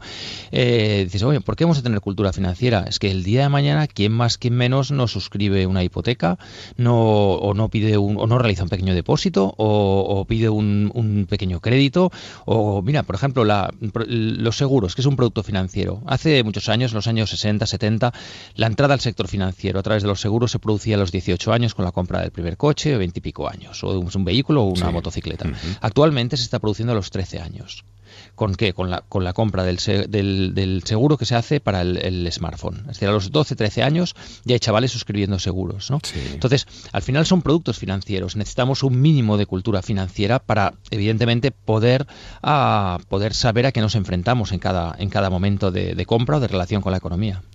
Y eh, a todo esto nos ayuda, por ejemplo, una pirámide, la de Maslow, porque muchas veces no somos conscientes o no, no sabemos cómo averiguar lo, lo que pagamos realmente cuando adquirimos determinados productos. Sí, es muy interesante, es una teoría antiquísima sí, de Maslow. Bien, ¿no? sí, sí, sí, lo que uh -huh. pasa es que eh, lo que se sabe poco de Maslow, es, es, verdad, porque yo lo explico en el libro, ¿no?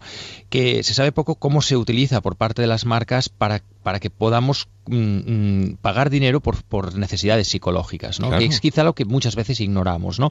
O ignoramos o se mezcla, ¿no? se mezcla la, la compra del producto que realmente necesitamos, porque necesito pues, comprar un automóvil, o necesito comprar un ordenador, o necesito comprar un, un bien o, o suscribir un servicio, pero también a la vez estamos adquiriendo necesidades psicológicas que muchísimas veces forman una parte del precio mucho mayor que la que podríamos satisfacer atendiendo únicamente a la necesidad seguramente material. ¿no? Entonces yo lo que hago a través de, de Maslow explico cómo utilizan eso las, eso las marcas para que un consumidor pueda calcular de manera muy sencilla en cada compra cuánto, cuánto realmente está dedicando al producto per se, a la función claro. material uh -huh. y cuánto a la función psicológica, que yo creo que es un ejercicio muy sano y muy terapéutico, claro. muy interesante. ¿Cuánto hay de necesidad, cuánto hay de capricho? Eh, además, ¿qué, ¿qué, sería de una marca sin el marketing, por ejemplo? ¿no? Y tú nos hablas precisamente de cómo engañar sin mentir. Sí, es que el marketing dice, claro. o sea, miente con verdades, es alucinante, ¿no? Sí. Es, uh, el, se ha convertido en una disciplina que, que, está muy, muy envilecida, muchísimo, como hablábamos al principio, ¿no? Eh, yo veo constantemente ofertas engañosas o letra pequeña que es infumable. Ahora, ahora actualmente están, están saliendo ofertas de depósitos con tipos de interés que aparentemente son muy atractivos. Te miras la letra pequeña y, chico, es que hasta yo mismo tengo verdaderos problemas para comprender eh, realmente qué tipo de interés me queda y necesitaría un buen rato para para calcularlo, ¿no? Entonces dices, oye, te engañan, ¿no? Te dirá, te dirá el anunciante, si la información está, sí, caramba, la información está, pero me lo pones tan difícil que mi capacidad de discernir queda anulada. Entonces, eh, eh, no, no hay engaño, pero hay fraude de alguna manera, ¿no? Claro, hablas del marketing, hablas de Hacienda, del gobierno, de los bancos. De hecho, nos damos cuenta leyendo este trabajo que eh, vivimos de prestado permanentemente. Incluso nuestros gobiernos, aun teniendo el dinero que tienen, son insaciables y quieren más. Es una especie de, de pescadilla que se va mordiendo la cola. Eh, a, pesar de que, bueno, las dificultades económicas son las que son, ¿no? Atravesando el momento que estamos atravesando todos. Sí, es que ha habido un cortoplacismo bestial, ¿no? Y sobre todo, pues bueno, la, ya por no hablar de lo que ha sido estos años de, corrupción, que parece ser que afortunadamente ya realmente la, los jueces empiezan a actuar y, bueno, también el surgir de nuevos partidos, nuevas formaciones políticas, que de alguna manera son la respuesta de los ciudadanos a, a una partitocracia que evidentemente también estaba dañando las públicas y malversando muchísimos, muchísimo dinero recaudado con impuestos. ¿no? Es evidente, siempre que hay una posibilidad de poder, siempre que hay una posibilidad de enriquecimiento, si no se actúa de forma ética, si no se, no se actúa de forma legítima, si las herramientas van más allá de aquello para lo cual se ha concebido, entramos en unas disfunciones eh, eh, tremendas, que es lo que, hemos vivido estos años. Pero tiene solución. Yo, yo, yo pienso que, y, por eso también un poco el libro, ¿no? El libro no es un libro de esos, bueno, todo es un desastre y ya está, y, chutar contra todo, ¿no? Sino todo lo contrario. Es decir, si yo no creyera que esto realmente es subsanable, que estamos en el camino y tiene solución, no lo hubiese escrito, ¿no? Y de alguna manera lo que quiero es eso, que he querido poner la economía en manos de la gente de una manera muy asequible, muy fácil y que comprendamos cómo podemos ser engañados o cómo podemos, cómo se nos puede intentar generar un fraude y lo fácil que es en realidad detectar. Claro, cómo funcionan, por ejemplo, en estos momentos las empresas, ese mundo aparte, y cómo podrían funcionar también dependiendo de esos emprendedores noveles que están empezando ahora mismo, ¿no? A, surcar un camino que cuidado con ese camino, porque se vincula el emprendimiento con el autoempleo y esto a veces no es lo más adecuado. En absoluto, es que es lo que creo que pongo el ejemplo en el libro, que es como decir que me voy a hacer futbolista profesional porque quiero perder peso, ¿no? Es decir,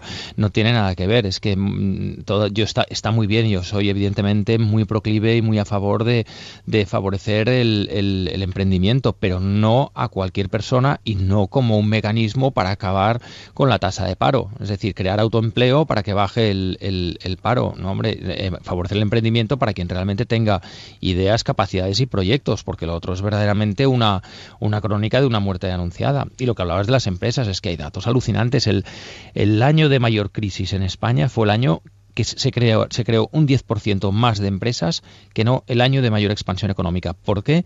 Porque se habían, yo les llamo asesinos de empresa, asesinado el doble, gente que que eh, actúa mal, otros actúan bien, evidentemente. Eh, hay las suspensiones de pago que, o, los concursos de acreedores que se producen porque realmente no hay más remedio, pero se ha estado utilizando por parte de, mucho, de muchos empresarios como una manera de, oye, con esto dejo colgado Seguridad Social, Agencia Tributaria, provedores, los trabajadores ya eran al Fogasa y abro eh, automáticamente otra empresa, a veces con, con en el mismo local o en la misma dirección, mismo, mismo administrador, en lo que es un lanzamiento de bienes en toda regla. Mm. Eso se ha producido en nuestro país de una manera flagrante en otros países no te dejan abrir otra empresa. Entonces, bueno, son, son, son cosas que, que conviene realmente eh, denunciar, que conviene que se sepa y cualquier persona mm, puede muy fácilmente, buscando los datos en el registro mercantil, encontrar esas personas y, por tanto, ir con cuidado a la hora pues, de, de servirles sus productos o de, o de venderles a crédito, por supuesto. En España se emprende menos que en otros países. ¿Por qué? Bueno, no ha mejorado, la tasa va, la, va mejorando. Mm, aquí hemos tenido una, un gran miedo al fracaso, una cultura del, del, de la aversión a emprender y del miedo a fracasar muy grande. Ha sido un estigma. Mm, desde hace bastantes generaciones lo que era la ruina de una familia, ¿no? Era algo como, se llevaba como, bueno, como algo a escondidas, como quien tenía pues a lo mejor un, un, un hijo con una enfermedad o con una demencia, ¿no? Que se tapaba y se veía como una, casi como una, mm, no sé, un castigo divino, ¿no? Pues ha pasado igual con las quiebras y en, en nuestro, en nuestro país, ¿no? el arruinarse, el que no te vaya bien un proyecto, se vislumbra como algo bueno de lo cual hay que tapar o arrepentirse. En otros países es todo lo contrario, es una es, es, una prueba fehaciente de alguien que bueno que, que, tiene capacidades, que lo ha intentado. De hecho, en Estados Unidos, por ejemplo, si tú has intentado montar una empresa y no te ha salido bien, tienes más puntos que te contraten en un trabajo que no una persona que solo ha trabajado por cuenta ajena.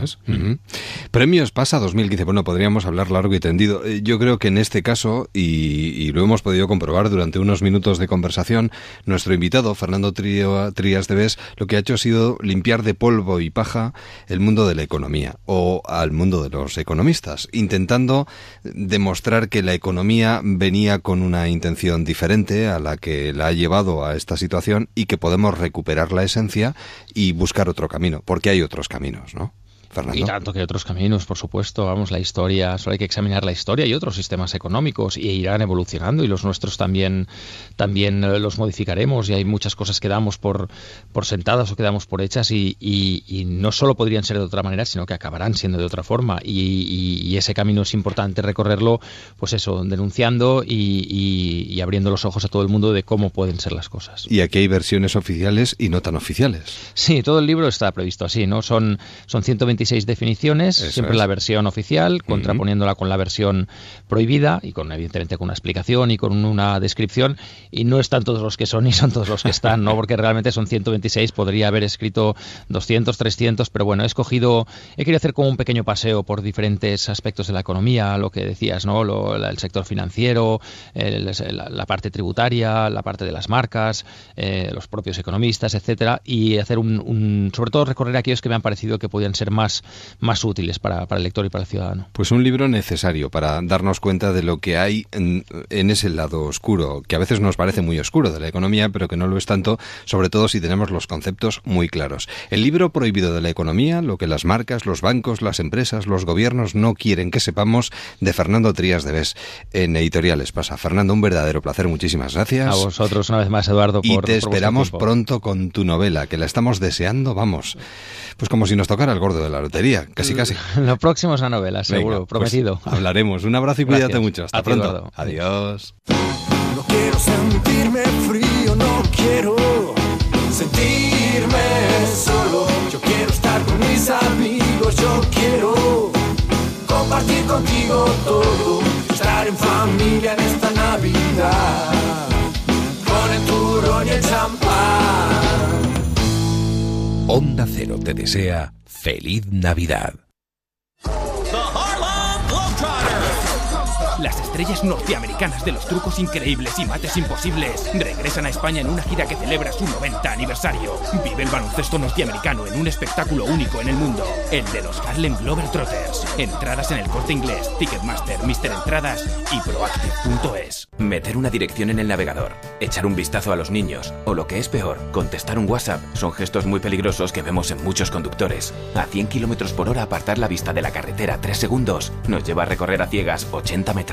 Todo lo que no sea conducir, hazlo con el coche parado. Esta Navidad, sé prudente en la carretera. Ponle freno, juntos, si podemos. Compromiso a tres media.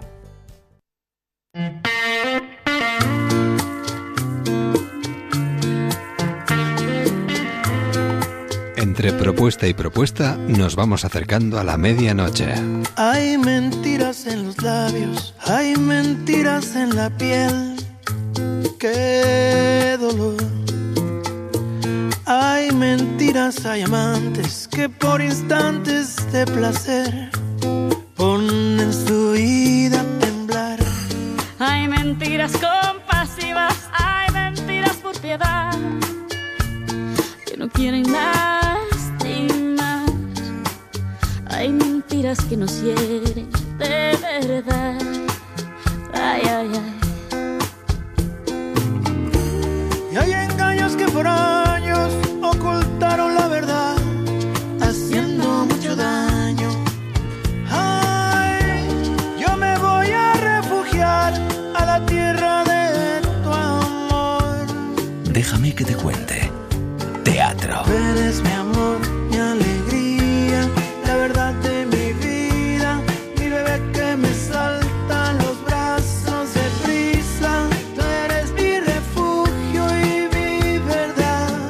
Alternativas, propuestas, posibilidades para estos días de Navidad. Los diablillos rojos. Tenemos a Monse Pla al otro lado del teléfono. Monse, ¿qué tal? ¿Cómo estás? Muy bien, hola, ¿qué tal? Bienvenida a los micrófonos de Onda Cero. Yo, eh, perfectamente. ¿Tú mm, cómo están esos nervios? Bien. Bueno, están bien, están bien, pero bueno, eh, siempre hay nervios, ¿no? Al, al estar en, en una función de teatro y, y más con mi madre. Claro, pero ¿son nervios o son diablillos? Eh, con- mm, Bueno, las dos cosas, ¿no? Los diablillos los tiene Toñi. Ah, ah. Por En cierto, este caso es el personaje de mi madre. creo que es la primera vez que coincidís tú y tu madre en el escenario. La primera vez. Eh, tuvimos una oportunidad en la serie Compañeros en el 2001, pero ella era Marisa, la profesora de, de literatura, y, y, se dirigía pues a toda la, a toda la clase. No es lo pero mismo. teatro, es, no, no es lo mismo. Claro, claro. Y Para nada es lo mismo. impone eh, tener a tu madre delante y tener que darle la réplica o que o os conocéis tanto que ya sale automáticamente y ya está. impone, impone. Quien diga que no impone, bueno, claro, es que eh, es que son 50 años de, de trayectoria lo que tiene, entonces, claro que impone, porque ahí hay una, una admiración, un respeto por, entonces, claro, tú te quedas yo al principio, me pasaba que cuando estábamos haciendo los ensayos, el, el director me decía, reacciona, y yo le decía, sí, sí, ya voy, ya voy, ya voy, y, y, y me, y decía, espera, espera, espera, ¿pero qué pasa? Y yo le decía, no, nada, nada, que me he quedado mirándola y, y se reían todos porque me quedaba viendo la película. Claro. O sea, esto me pasaba. Ahora ya no, porque ya tenemos unas representaciones hechas, ya después de los ensayos, pues ya es más normal. Pero al principio me pasaba esto. Pero no solo con mi madre, me quedaba también mirando a Sergio y a Juanjo Que también están con vosotros sobre el escenario, Juanjo Sí. Cucalón y Sergio y Pazos. Sergio Pazos. La verdad es que estos diablillos rojos, vamos, merecen la pena. Una noche ingresan en urgencias eh, de un hospital a una mujer, Toñi, con una crisis de ansiedad Con crisis de producida ansiedad y paranoia, y paranoia. Eh, Muy nerviosa, muy Eh, nerviosa, muy po- nerviosa. poseída, se siente poseída por ellos, además, por estos Eso es. diablillos Y además siente rojos. orgasmos, ¿Perdona? siente orgasmos. Ya. Eso está causado por muchos años de, de soledad que tiene ella, entonces pues la paranoia está en que crea a unos a unos diablillos Claro. y entonces pues cree que, que es su fantasía y que, y que siente orgasmos reales y que y que la persiguen y, y además eh, le hacen cosas en los sitios más inesperados, imagínate con la vergüenza que ello conlleva. Claro. Y tú eres la doctora joven, creo, médico residente, que se tiene que enfrentar a este diagnóstico. y que además entra hecha un torbellino. Entra hecha un torbellino y entonces, claro, tengo que calmarla y tengo que juzgar qué, qué, qué cuadro psiquiátrico tiene. Caramba. Y luego está Sergio Pazos, que es el, el médico el jefe, Sí. que, que este me pone, me pone a mí en mi lugar, porque claro, como, como médico residente que acaba de llegar, pues yo me creo que ya sé el diagnóstico de todo. Ya. Y él me hace ver que, que, que lo que son las cosas y que, qué tipo de, de qué, qué cuadro tiene, tiene Toñi. O sea que luego- un Sergio Pazos serio, por lo que veo. No, con mucha comedia Ah, también. bueno, ya. Con mucha comedia. Ajá. Sí, sí, sí, sí, sí, está, está muy, está muy divertido este doctor, que no se sabe si el propio doctor está más loco que los propios ingresados. Y luego está Juanjo Cucalón, que es un que es un enfermo que tiene que se cree que, que, que, que no que no pesa nada, que huele mal, que es transparente y además tiene una máquina de escribir porque se cree que si la suelta vuela. Vaya. O sea, y son casos clínicos reales, ¿eh? Y lo bueno que tiene es que está tratado por primera vez desde la comedia, porque este tipo de casos siempre se tratan desde el drama, ¿no? Los casos de, de psiquiátrico. Y entonces, Sí, bueno, pues sí, sí. aquí tiene, tiene su, su puntito de drama, pero, pero la gente se ríe mucho. Hay que humanizar estas cosas también, ¿no? Que a veces se nos van de las manos sin soltar la máquina de escribir, además. Sí. Y empiezan a volar demasiado. Eh, vosotros, además, eh, mm, vivís el día después de, de la Navidad en el teatro, encima del escenario. Qué bonitas fechas, ¿no? Para hacer Pues teatro, Sí, la verdad que sí, la verdad que sí. Además, el público es muy agradecido y, y va mucho al teatro en, en, estas fiestas. Le gusta mucho. Ya no se hace como antes, que antes incluso, bueno, no lo sé, no, no lo sé. Yo recuerdo cuando era pequeña eh, haber paralizado mi madre la función de teatro para dar las campanadas. Sí. Y no sé si esto se sigue haciendo porque, claro, ya hace mucho que en fin de año no, no voy al teatro, pero creo, creo que sí que en algunos sitios se hace. Y eso es maravilloso porque la gente compartía con los actores un momento muy especial, se cortaban las funciones. Brindando la gente, sí, eso es. Sí, ¿no? se daba cotillón y Sí. todo y, y eso era maravilloso. Yo, yo viví una, una de esas experiencias y para mí fue, vamos, yo me puse a saludar al público a, y mi madre me decía que no te aplauden a ti y yo estaba como loca, claro, que es fin de año, ¿qué haces? Claro, claro, no, no, pero bueno, es una situación muy bonita, además es una muy bonita forma también de comenzar Sí. el año, ¿no? Sí. Compartiéndola con muchísima gente y disfrutando de un espectáculo cultural, ¿no? Gente, gente de desconocida, gente desconocida Claro. que se une en ese mismo momento. Es una cosa muy bonita. Y tanto. Muy bonita. Sí, Bueno, vais a estar el día 26 de diciembre en el Teatro Victoria Eugenia. Venís y vais, lo digo porque cerráis el año, no sé si aquí, pero se presenta un 2016 muy movido, con muchos diablillos rojos encima del escenario, Monse, ¿o cómo va Pues la sí. cosa? Sí, la verdad es que sí. Afortunadamente las cosas se presentan bien para, para la función y, y tenemos, tene- tenemos un año cargadito. Además está muy bien porque habéis, os habéis vestido de forma apropiada para el nuevo año, porque eh, suelen decir que si empiezas con algo rojo, Sí, te da buena suerte. sí, sí, sí, sí. Y vosotros Sí, ya vais, vais vestidos ya. Ya vamos vestidos de rojo. La Sí. verdad es que sí. Claro, para el 2016. Desde aquí queremos animar a todo el mundo a que se acerque al teatro. Aquí en este caso, en la ciudad desde la que hacemos este programa, eh, vais a estar en el Teatro Victoria Eugenia, además en doble función, siete y media y nueve y media, si no me equivoco. Eso es, eso es, sí, sí, sí. Caramba, esto de las dobles funciones, ¿cómo lo llevas? Bien. Se lleva bien, ¿eh? Terminas y, y la verdad que, que te relajas un, poquito y, Y vuelta dices, otra vez. venga, a por la segunda, ¿no? Pero, pero se hace con, con las mismas ganas y la misma ilusión. ¿Y a dónde vais después de San Sebastián? Entramos en Madrid. Entráis en Madrid directamente. Entramos en Madrid, sí, sí, sí. El 13 de enero ya... ¿Aviso a navegantes? Sí, del 13 de enero al 27 de marzo en el Teatro Amaya. Ah, muy bien. Bueno, pues ahí está, como queda como aviso.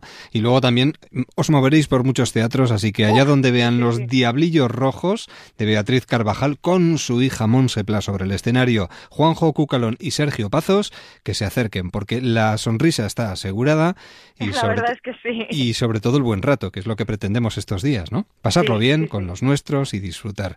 Pues Monse, voy a aprovechar para desearte unas felices Navidades Lo mismo digo, feliz Navidad y, y feliz año. y próspero año, claro. Esto es. Nos vestiremos de rojo también, como diablillos, para empezarlo que trae bien. suerte. Eso es. Monse, un beso, muchísimas gracias Un beso muy grande a vosotros. y que vaya todo muy bien. Gracias, Hasta igualmente. pronto. Adiós. He sido blanco de tu fuego cruzado. Tú, bala perdida, atravesaste mi costado. Mi cuerpo entero, de lado a lado. Mis ojos con los tuyos se encontraron. Madera, alcohol y azulejo. Y tú, mirándome desde lejos. Déjame que te cuente. Como un En Onda troglodita dentro de su caverna. Tú, Antes se decía, sobre todo eh, se decía cuando uno tenía eh, esto que ocurría hace años, cuando uno tenía que cumplir con el servicio militar, se decía que el valor se le presupone. Valor tiene Clara Usón. Bueno, diría que tiene valor, maestría, gallardía y además se atreve con cosas difícilmente entendibles hasta que uno no las lee, porque parece que no pueden combinar, pero ella consigue que combinen. Clara Usón, ¿qué tal? Muy buenas. Eh, muy bien. Muy buenas, bienvenida a los micrófonos de Onda Cero. Menudo valor hay que tener para escribir una novela de este tipo. O temeridad o inconsciencia. temeridad, bueno, sí, sí. Bueno, sí, he arriesgado, he arriesgado, he arri- he arriesgado. El valor que cambia de significado según el relato, porque además nos vamos encontrando con el valor que hay que echarle, por ejemplo, a un alzamiento republicano, marcado por los ideales. Para empezar. El valor como precio, pero también como carencia, ¿no? En una España como la que vivimos en estos momentos. Un valor como el que arrastran consigo los dogmas religiosos. Caramba, eh, valores diferentes. Sí, valor es una palabra, eh, eh, es bisílaba, pero tiene, tiene, es un tema que tiene muchas, varias acepciones, incluso contradictorias. Tenemos valor como eso, como coraje, como bravura, como valentía, como riesgo, pero luego tienes a valor como precio. Y después están los valores como principios morales que, que imperan una época. Recordemos aquello de Groucho Marx, una famosa frase, estos son mis valores pero si, o mis principios, pero si no te gustan tengo otros. Entonces, eh, esto es un poco nuestra época, ¿no? Estos son mis principios, pero si me pagas bien los cambio. En cambio, en la época de Fermín Galán, en los años 30, estaba el existía la figura del revolucionario idealista, dispuesto a, matar, a morir por sus ideales, por, por la República, como murió Fermín Galán, ¿no? Todo Y- surge a partir de ahí, además de Fermín Galán. Bueno, todo surge a partir de un pariente mío, un pariente lejano, un primo hermano de, de mi abuela paterna, Sí. que se llamaba Luisito Dutch, que era, que era algo, un ser muy extraño, era un señorito comunista en los turbulentos años 20 y 30 de España, en una pequeña ciudad muy conservadora, en las faldas del Pirineo, en Jaca, una ciudad pues con seminario, con obispo, con varios cuarteles militares, y ahí surge la figura de este, de este, de este señorito comunista que participó en la sublevación de Balán. Y este, además este chico también tuvo una vida tan intensa y, y corta como Galán porque murió con 30 años, fue uno de los primeros ejecutados por el régimen de Franco en, en julio de 1936. Entonces, a raíz de- del interés por esta persona, eh, me surgió el, el interés por la revolución de esa revolución tan torpe como heroica y muy, muy breve que duró un día de Fermín Galán el 12 de diciembre de 1930. Y tú consigues entrelazar tres realidades diferentes, la de Fermín Galán, la de la directora de una oficina bancaria, de bueno, de, de una ciudad cualquiera en un momento como el actual, que ha vendido preferentes, y las andanzas también de un sacerdote croata, filonazi, en un campo de concentración en el que murieron entre, bueno, 300.000 o 600.000, entre serbios, judíos y gitanos. Además, a este sacerdote creo que ya le tenías ganas en el libro anterior, pero tampoco veías que pudiera encajar bien y, Sí, y sí. afortunadamente sale en este. Bueno, eh, yo me encontré con la historia de ese episodio histórico que está como borrado de nuestra memoria, ¿no? De la memoria de y eso que la Segunda Guerra Mundial es un periodo muy estudiado, eh, muy investigado, el Holocausto en particular y algunos campos de concentración, pero pero curiosamente no se habla de lo que sucedió en lo que en lo que era el Reino de Yugoslavia, en el que se creó en parte lo que es ahora Croacia y Bosnia- Bosnia-Herzegovina el Estado Independiente de Croacia, que como tú dices era filonazi o más nazi que los nazis, liderado por un señor que se llamaba Ante Pavelic, que era un ustacho, un nazi croata que era muy bestia. Eh, tan bestia que hasta los alemanes estaban espantados de, de- de las, atrocidades que cometía. Y este régimen, este país que era, que era títere de- del Tercer Reich, tenía la particularidad de, de- de ser mm, fascista y ultracatólico eh, se proponían hacer una limpieza étnica de lo que ellos consideraban una minoría inferior, racialmente inferior, que eran los serbios, pero además eh, querían también hacer una limpieza religiosa, querían que el país fuera 100% católico. El problema que tenían es que había una minoría de dos millones de personas que eran cristianos ortodoxos. Y como ahora pasa con los sunís y los chiíes, pues allá eh, el mayor enemigo de la Iglesia Católica en Croacia no eran los comunistas y los ateos, sino los cristianos ortodoxos. Y el ministro de Cultura, precisamente, que se llama Mile Budak, dijo, bueno, con la minoría serbia vamos a hacer lo siguiente, un tercio lo vamos a deportar, a otro tercio lo vamos a matar y a otro tercio lo vamos a convertir al catolicismo. Mataron a más- de un tercio porque se les fue la mano y las conversiones al, ato- al catolicismo las hacían a punta de pistola, o sea, le decían o te conviertes o te matamos. Y ahí, pues de esta manera tan eficaz, eh, con la complicidad absoluta y el entusiasmo de la Iglesia Católica, en un mes y medio convirtió a 250.000 serbios. Y luego estaba este campo de concentración Jasenovac, del que no quedó rastro, eh, que durante una buena temporada estuvo comandado, dirigido por un fraile franciscano. Es un episodio muy oscuro de la historia de Europa y de la Iglesia Católica, del que no se habla. Y, y yo me planteaba así, decir, bueno, qué barbaridad, ¿no? Y esto lo estamos viendo ahora porque ahora está sucediendo. Matar por el dogma, matar por la fe. Porque cuando, como el dogma es absoluto eh, y es un valor supremo que está por encima de las vidas humanas, que parecen poca cosa, ¿no? Comparadas con la vida eterna y con la salvación de las almas. Y, y pensé, ¿qué haría ahí la figura de un sacerdote, alguien que está completamente convencido de que, de que está haciendo el bien, convirtiendo a los, a los infieles? Pero en ese contexto en el que en el que en el que eh, te convertían a punta de pistola no y, y ese es otro personaje que está en mi novela y que también como los demás personajes de mi novela eh, hay un momento en el que se encuentra una situación en la que tiene que mostrar su valor, eh, instinto y valentía o Sí. su falta de, de valor. Una novela llena de contrastes porque mientras que, por ejemplo, en los años 30 alguien podía morir por sus ideales, eh, hombre, hoy en día parece que el valor absoluto lo marca el, el dinero, ¿no? Y, Bueno. y surgen divinidades nuevas, nuevos rostros, los mercados. eh, los, los valores han ido cambiando, incluso cambian cada día. Sí, eso es lo curioso. No hace tantos años, no hace ni 100 años, en una, una situación histórica, circunstancia similar, de bueno, pues los años 20 y 30 de España, pues había un absoluto descrédito de las instituciones, una monarquía corrupta, una desigualdad tremenda, miseria, y la sensación de que había, de que se había llegado a un fin de, fin de ciclo y que se tenía que cambiar las cosas. Pero así como entonces tú tirabas una piedra en una ciudad eh, europea o española y dabas a un revolucionario, gente como Fermín Galán, jóvenes de jóvenes eh, imbuidos de unos ideales, convencidos de que, bueno, con esa con esa fe ciega en el en el ideal y un puñado de valientes, porque así se expresaban, eh, que tuvieran hombría y esas cosas, pues podían cambiar el mundo, que, pensaban que era posible cambiar la sociedad. En cambio ahora tenemos esas, también una situación mala, de, de descrédito, de, de sensación de podredumbre, pero estamos acobardados tenemos la impresión de que no se puede cambiar nada porque hay esas, como tú has dicho muy bien, esas divinidades sin rostro, que son los, los mercados, que son implacables, inexorables y que dictaminan y dicen, no, esto no se puede hacer, aunque solo sea pues cambiar un punto, un, un, un, un porcentaje de un impuesto, ¿no?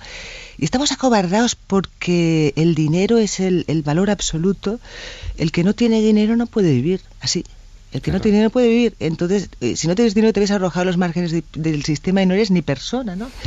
Y estamos viendo que hay gente que arriesga la vida, que arriesga la vida eh, por encontrar un trabajo y que son vistos como delincuentes, estos inmigrantes que están intentando cruzar el estrecho o llegar a Italia y que son no solo números de náufragos, ¿no? de, muertos, porque como no tienen dinero, pues no son ni personas, son números. ¿no? Entonces yo pienso eso, si en vez de morir 200 o 300 inmigrantes cada, cada semana intentando llegar a Europa, murieran 200 o 300 multimillonarios, la que se armaría. Ya. ¿Estamos condenados a repetir una y otra vez las mismas cosas?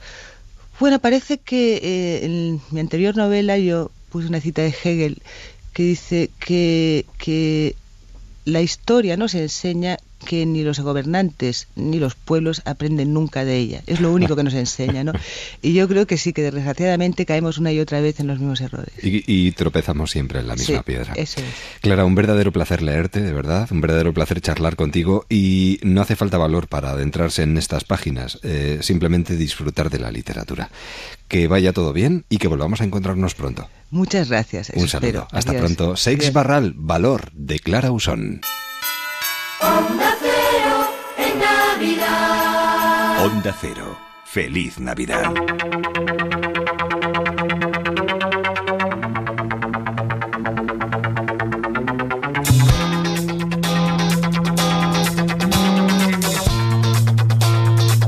Y antes de las 12, 11 en Canarias, nos metemos en un campo que nos apasiona.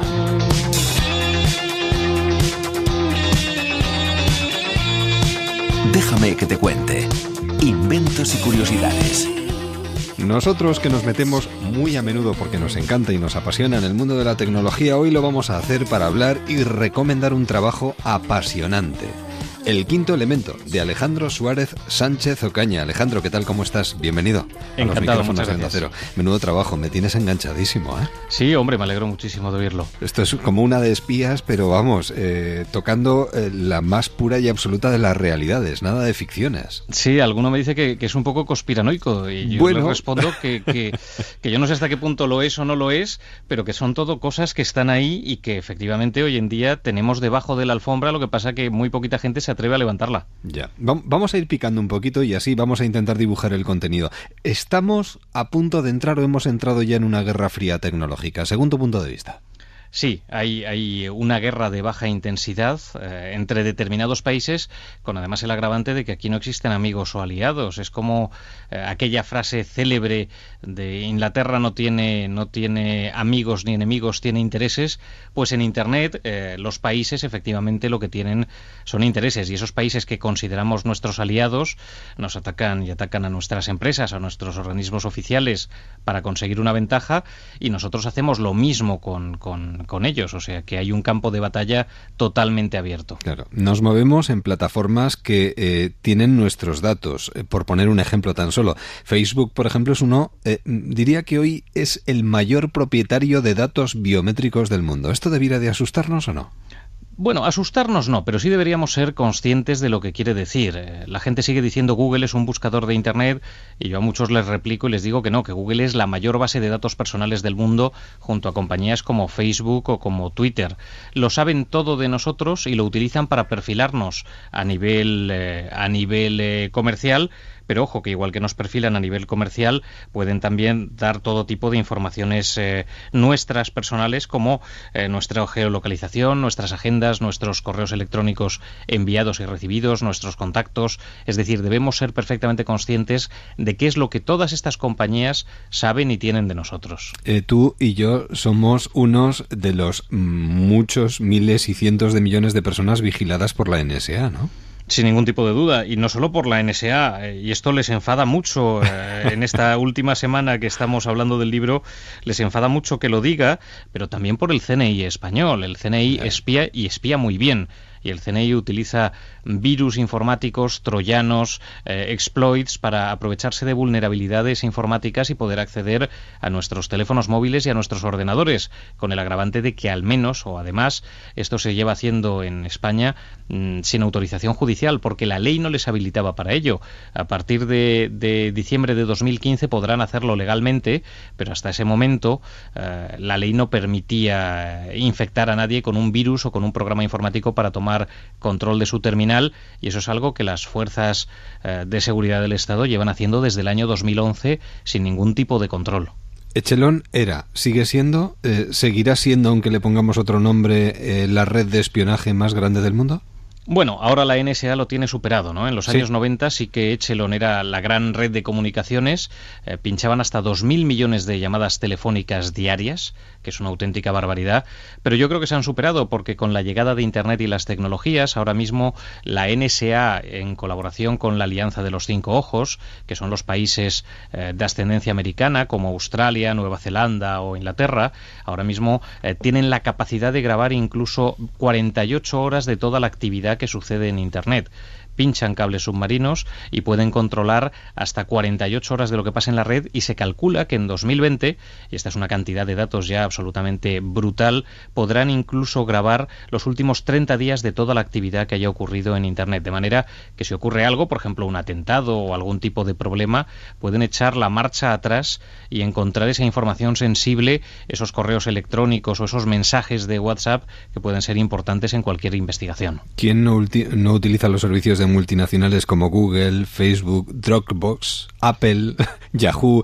Bueno, pues todas estas empresas suministran información a sus gobiernos. Sin ningún tipo de dudas, con el agravante de que mayoritariamente son eh, compañías americanas y hay una ley en los Estados Unidos que se promulgó después de los atentados del 11 de septiembre, la ley patriótica americana, a través de la cual se obliga a compañías de tecnología en Estados Unidos a dar a la NSA toda la información que conozcan de residentes fuera de los Estados Unidos, incluso sin orden judicial. De manera que si cualquier persona en la NSA pidiera hoy información mía, tendría, por ejemplo, todos los correos electrónicos enviados y recibidos, eh, los vídeos de YouTube, mis hábitos de navegación, las páginas que visito, mi agenda del calendar, mis contactos, la gente que me escribe o no me escribe, eh, la geolocalización de mi posición en cada momento a través de mi terminal móvil, lo sabrían prácticamente todo.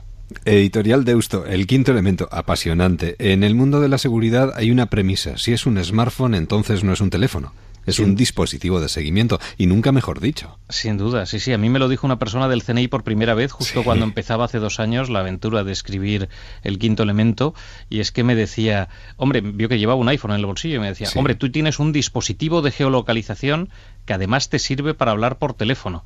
Así comienza este libro y así comenzó una reflexión sobre efectivamente eh, qué ámbitos de la tecnología, oye, nos aportan y son necesarios y son fantásticos y hemos de disfrutarlos y cuáles otros a lo mejor son un riesgo personal y deberíamos replantearnos o al menos pensar qué significan en su totalidad. Atención, Europol calcula que hay entre 100 y 1000 capos detrás de bandas dedicadas al cibercrimen organizado, la mayoría de ellas procedentes de Rusia y Ucrania. Y un dato más, navegando con Tor, por ejemplo, se descubre que hay todo un mercado negro que incluye tráfico sexual, gadgets robados, armas y munición, documentación falsa y sobre todo drogas. Efectivamente, incluso se puede contratar un sicario a través de, Tor o de la red oscura. Es decir, hay un submundo debajo de la alfombra que convive en una aparente armonía con el mundo que conocemos y del que mucha gente no es consciente y debería serlo. y luego, además, hay un estudio de Garner, de un grupo que se llama Garner, eh, que ha calculado que el gasto mundial en ciberseguridad en 2014 fue de 71.000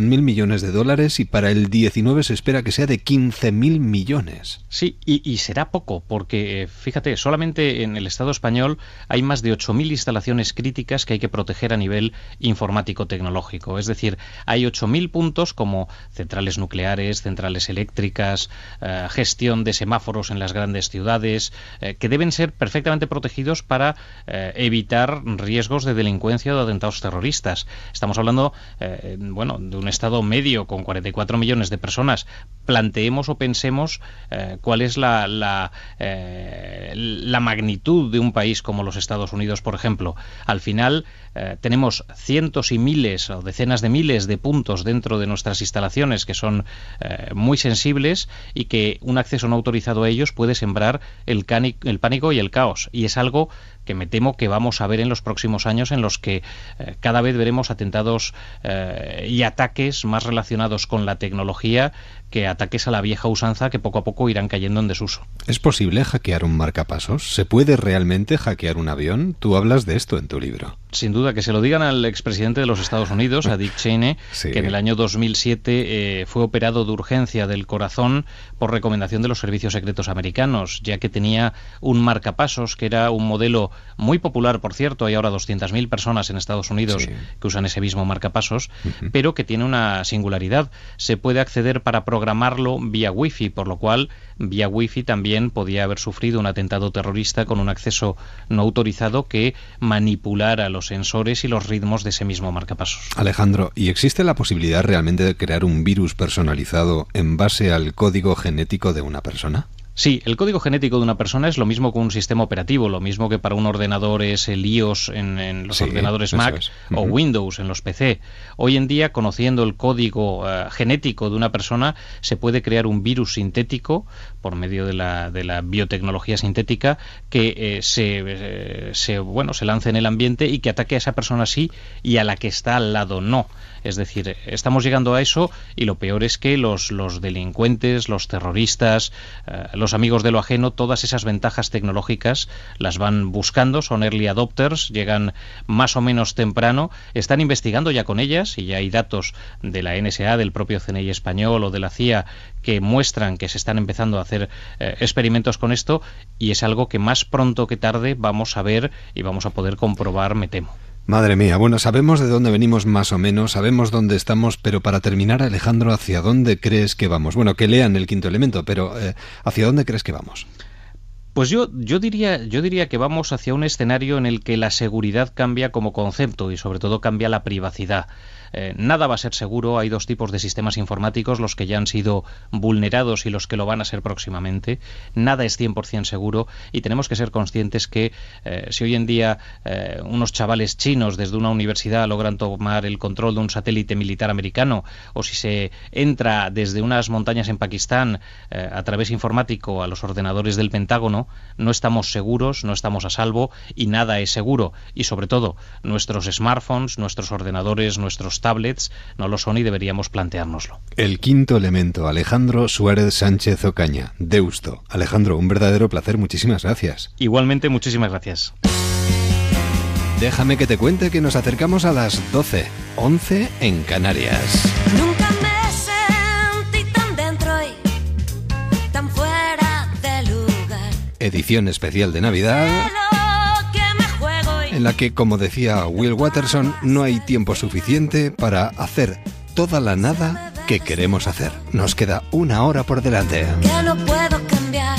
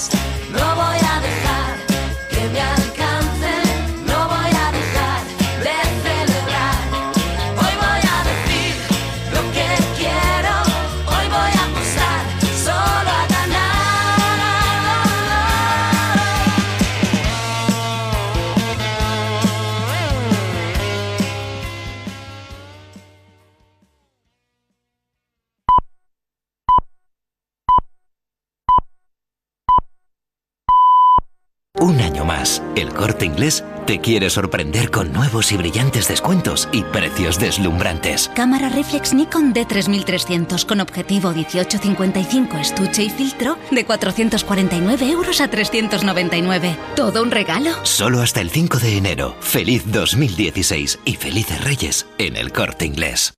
Esta noche. Voy a llegar un poco más tarde para cenar. Empieza a llover. He tenido unos contratiempos en el trabajo. Entro en la Encima ahora se ha puesto retenciones en unos kilómetros de tráfico por el coche de delante reduce un Cuando poco me la queden cinco minutos te Empieza a llover más. Si quieres Limpia parabrisas con así no me tienes que esperar. El coche de Te delante para en seco.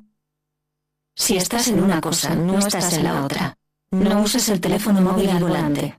Dirección General de Tráfico. Ministerio del Interior. Gobierno de España. Ya está aquí. A3 series. A3 Series es series nacionales, internacionales, estrenos, nuevas temporadas, cine, miniseries, reportajes, entrevistas, series que han hecho historia, ahora en HD, Dolby Digital Plus, con contenido exclusivo y mucho más. ¿Eres de A3 Series? Yo soy de A3 Series. Sintonízalo ya en tu televisor HD. Onda Cero les desea felices fiestas. Onda cero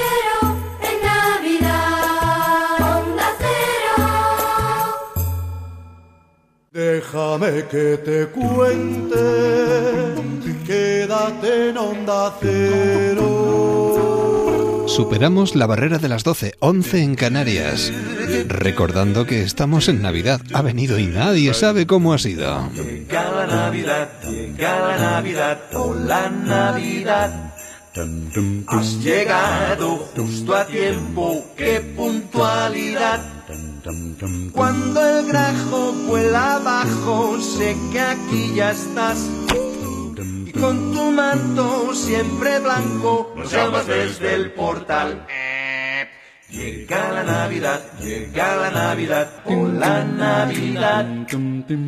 No te estoy echando, pero cuando te vas, mientras llega ese momento, queremos brindar con cerveza y con champán, vino, sidra y pacharán. Whisky o lujo y armañac, la bien Navidad. En este tiempo de Navidad te invitamos a entrar con nosotros en la mansión de los espejos. ¿Qué habrá detrás? Llueve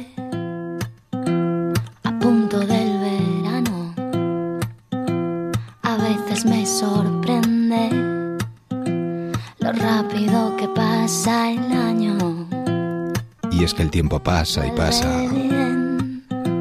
Los cuerpos bronceados. Pues nos encontramos a una mujer que se llama Carmen, que toca estupendamente la guitarra y que en estos momentos tiene un trabajo bajo el brazo que queremos compartir contigo, que estás ahí al otro lado de la radio y que nos estás sintonizando. Carmen Boza, ¿qué tal? ¿Cómo estás? Muy bien. Estás en tu casa. Sí, en, la, mansión de los espejos. Bienvenido vosotros también. ¿Te gusta mirarte mucho al espejo? Me gusta mucho, la verdad que tengo algunos amigos que me dicen, tía, no te mires más al espejo, que mm, por la calle me- no puedo evitarlo. Voy mirando y es como a veces me sorprende incluso verme a mí misma, que está bien a veces mirarse. Pero te gusta lo que ves. Sí, claro que Y sí. encima te. Hay gente, cuidado, ¿eh? que se mira al espejo y no se reconoce. Ya, y también que no se gusta. O que no se gusta. Sí, Yo creo que no hay cosa peor en la vida que mirarte en un espejo y no gustarte a ti mismo. Hombre, pues puede haber pocas cosas peores, porque es que eso es lo que eres. O sea, ojalá que te, más vale que te guste, porque si no lo llevas bastante Claro, crudo. pero sa- ¿sabes por qué suelen ocurrir esas cosas? Y yo creo que además lo reflejas maravillosamente en este trabajo tuyo. ¿Sabes por qué? ¿Por qué? Porque a veces estamos cargados de culpa y es como una especie de castigo. He reducido todo mi catálogo de letras a las de tu nombre.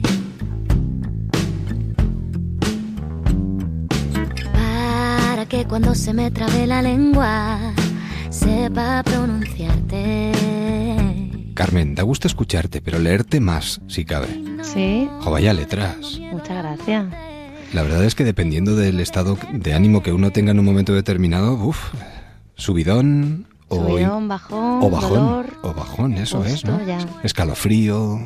Por eso se llama la mansión de los espejos un poco, porque, porque refleja bien esta, esta, la posibilidad de que uno tenga muchas, se desdoble muchas veces, ¿no? Y sean muchas cosas, siendo, conservando la misma esencia. Además, un trabajo muy actual ahora que se habla tanto de bipolaridad, Sí, puede ser. Yo de que- lo sola que se siente la gente en un momento determinado. Sí, yo creo que sí. Yo creo que de alguna manera no, no es pensado, sino que de- yo también, pues yo formo parte de esta generación y no es que yo me haga abanderada de nada, ni, ni abandere ningún movimiento, llámalo emocional o algo así, ningún estado de ánimo colectivo, pero creo que la, que, que la generación a la que pertenezco lo tiene, lo tenemos muy crudo a la hora de, de- de encontrar nuestro sitio en este mundo loco en el que Ya. vivimos. ¿Y hacia dónde crees que vamos? Espero que no hacia donde parece que hacia el individualismo y el aislamiento, espero que no. Pero eh, es incongruente. En la era de las redes sociales, cuando más comunicados estamos con todo, menos nos comunicamos con lo que tenemos cerca. Y con lo que tenemos dentro también. Encima eso. A veces se trata tanto de, de- de exponer y de demostrar y de, de que todo el mundo vea, de, sacar tu mejor cara, que, que a veces ni siquiera es lo que sacas, sino es lo que lo- es una proyección de lo que a ti te gustaría Claro. ser, pero que los demás te gustaría que viesen. Y quizás también a veces potenciamos tanto lo que queremos que los demás vean de nosotros que nos olvidamos de lo que realmente tenemos que, que ser, ¿no? Efectivamente, no sé si lo que tenemos que ser, pero pero pero todo lo que, lo que todo lo bueno, ser, claro, todo lo que uno que todo lo bueno que puede tener uno dentro es, es algo- es un trabajo, quiero decir, de búsqueda y Ya. de entender lo que uno quiere, necesita y, y lo que uno busca en la Mira, vida. acompáñame. Aquí tenemos otro espejo. A ver qué vemos. Será cosa del verano que no te echo ni de menos.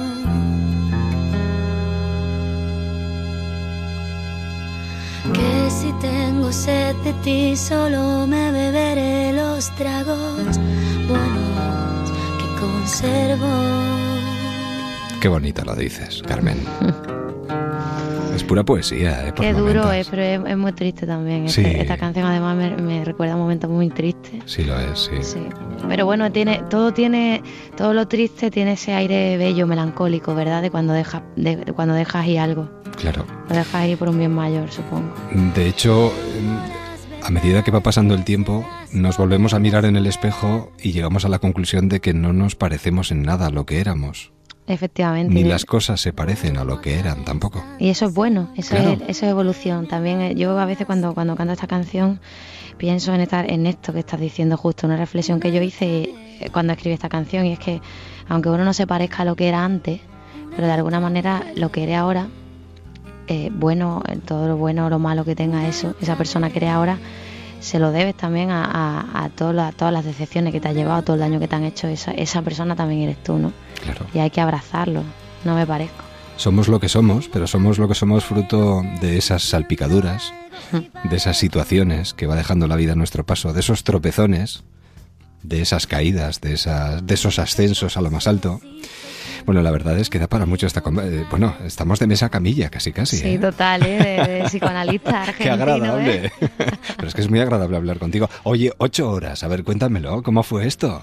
Bueno, esto fue una cosa muy loca y es que yo este disco, este disco se reedita, se reeditó con dos temas extra, pero el disco ya hace un año que se publicó realmente y cuando se publicó inicialmente eh, venía, fue el hijo, el hijo esperado y deseado de una campaña de crowdfunding, que es una palabra así muy- como relativamente nueva, ¿no? que se está oyendo mucho, que es una forma de micromecenazgo o financiación alternativa para en este caso proyectos artísticos que sobre todo se da en, en, en trabajos discográficos. En mi caso yo quería grabar un disco y, y acudí, bueno, le presenté el proyecto a, a la gente que, que yo consideraba que mejor podía entender todo lo que yo quería decir y podía apoyarme mm, de la manera más real posible y que era era el- mi público, la gente que había escuchado mis canciones desde que empecé. Entonces les presenté esta esta este proyecto, este disco y las canciones que quería grabar. Les dije a esta gente, oye, mira, todo mi público, a todo el mundo a la vez, ¿no? A toda esta gente. Les mandé mail o lo puse en redes sociales y les dije, mira, quiero grabar un disco, necesito que me apoyéis si, si creéis que puedo hacerlo. Eh, normalmente las campañas de crowdfunding, de micromecenazgo, te, tienen un plazo de 40 días para conseguir la- el objetivo de financiación, Sí. que en mi caso eran 10.000 euros para grabar este disco y editar en vinilo y una serie de recompensas que se ofrecían, ¿no? Y esto pues tenía que 40 días para conseguirlo, yo cruzaba los dedos para conseguirlo en 40 días, pero cuál fue mi sorpresa que el primer día que lanzamos la campaña, en 8 horas, no solo habíamos conseguido los 10.000, sino que habíamos superado la- el objetivo inicial y habíamos conseguido 12.000 euros después de las primeras 8 horas. Qué maravilla. Fue una locura. Bueno, y además el, el, eh, el número de gente que te estás llevando detrás. Sí. Incluso eh, grabas un vídeo y superas los 10.000 eh, enseguida. La gente te sigue con, con impaciencia, tiene ganas de descubrir todo lo que haces. Qué bien, ¿no? Es, es maravilloso, da un poco de vértigo también, pero Claro, yo quiero creer que, que responde también a esta, a esta necesidad de, de- de encontrar una voz que identifique lo que uno siente, ¿no? También, claro que cada uno tenemos un mundo interior y, y cada uno tenemos nuestro propio lenguaje y nuestra propia nuestra propia nuestro propio léxico, ¿no? Emocional, por así decirlo, pero pero es bonito también cuando una persona llega y te lo da hecho. ¿no? Claro. Es como cuando alguien llega y, y te, te cuenta algo que tú interpretas como tuyo y de repente dice, pero esta chica me conoce, alguien, alguien le ha contado lo que me pasó ayer. Sí, ¿no? sí, sí, porque lo cuentas de tal manera que es verdad que, que resultas muy cercana. Eso está bien, a mí me gusta, me gusta porque me, me como que legitima un poco lo que siento, me hace sentir que no estoy tan sola en el mundo, Y que, no, y que no estás contando cosas raras. que no estoy loca. Eso es, bendita, bendita locura, la que nos hermana a todos. Bueno, y además rodeada de amigos por todas partes. Bueno, serán señales que llegan de algún sitio, quién sabe.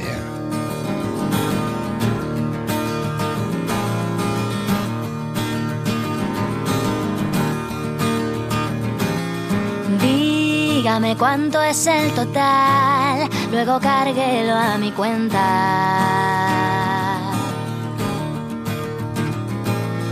Toda la vida sin pagar y ahora debo mi conciencia.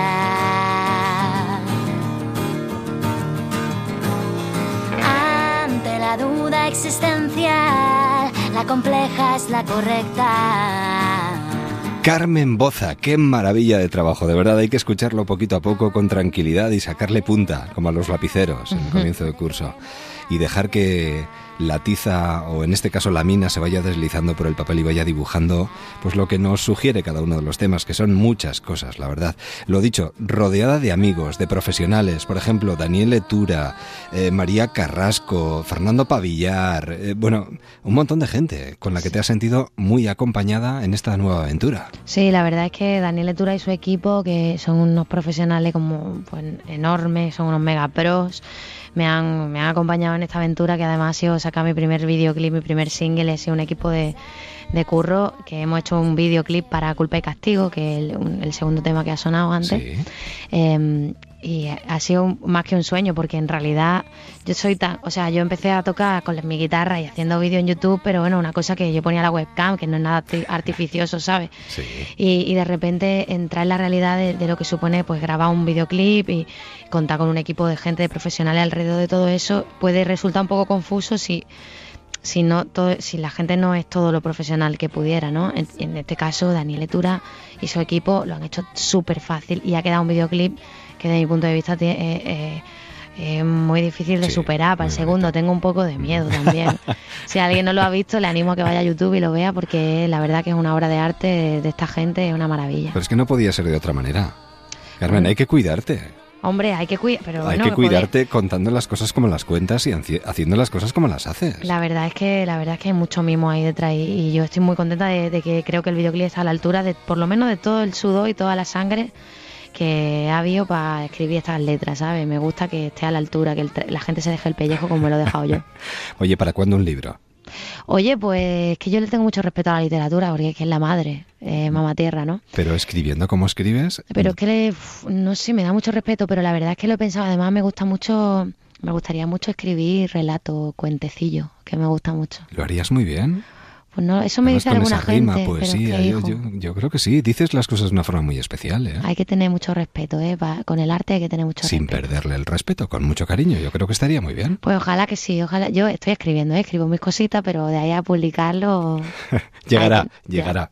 No hay principio sin fin, se suele decir en estos casos. Sí. Y lo peor de los principios son los finales. Sobre todo cuando uno está a gusto, porque no quiere que el final llegue. Pues sí.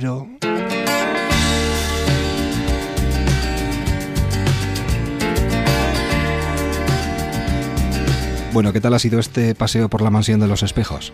A mí me ha encantado, la verdad es que ha sido uno de los uno de los invitados a la mansión que me ha hecho un tour por la mansión más bello. Bueno, ha sido se, más agradable, me ha gustado mucho. eso se lo dices a todos. Vas, a, vas a hacer No. que me sienta culpable. No, me, Venga no castigues, hombre. es que eres muy hábil ahí con los juegos de palabras, maldito seas. No, yo es que veo muchas señales y las aprovecho. No sigas, por favor. No, es por si acaso me encuentro algún desconocido, para que no me pille descolocado, ya sabes. Yo soy como la amante religiosa, igual. Madre mía, voy a- me va a explotar la cabeza, el corazón y todo. Ay, ha sido un verdadero placer, de verdad. Es una pena encontrar la salida. Yo preferiría una mansión de los espejos sin salida.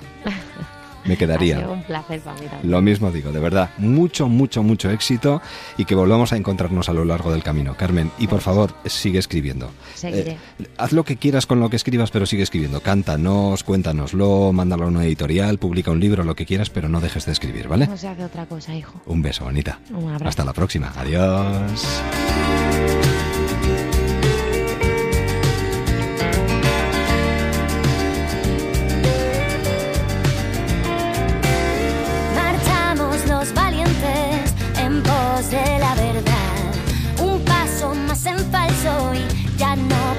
Regresar. Sintámonos los héroes, los que fueron capaces de detener el tiempo justo antes de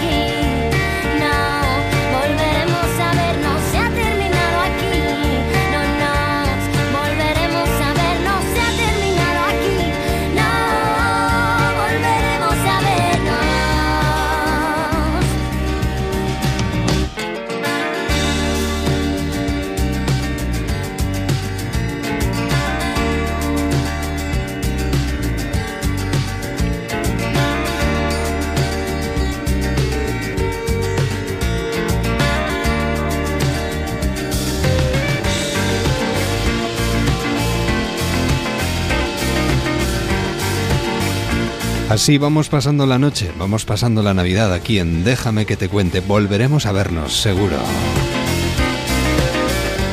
Volveremos a vernos en esta mansión de los espejos y volveremos a escuchar y a charlar con Carmen Boza. Nosotros continuamos hablando de muchas otras cosas. Feliz Navidad con Onda Cero. Onda cero en Navidad.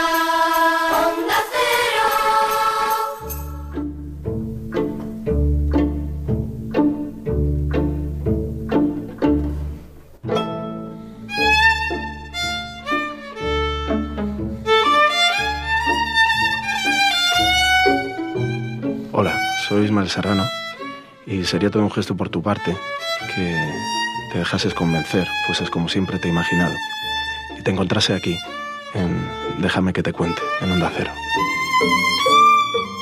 En esta última parte de Déjame que te cuente y en esta última hora también nos vamos a acercar al mundo de las exposiciones, al mundo del arte en definitiva, al mundo de la antropología, al mundo de la arqueología y lo hacemos aquí en Déjame que te cuente siempre que podemos de la mano de Aspasia y de María José Noain. María José, buenas noches. Buenas noches y feliz Navidad. Feliz Navidad. Bueno, eh, recuerdo tu última entrada, la última entrada de tu blog, que muchos ya se han convertido en asiduos a él y van siguiendo esas referencias, y precisamente era una fotografía de Man Ray.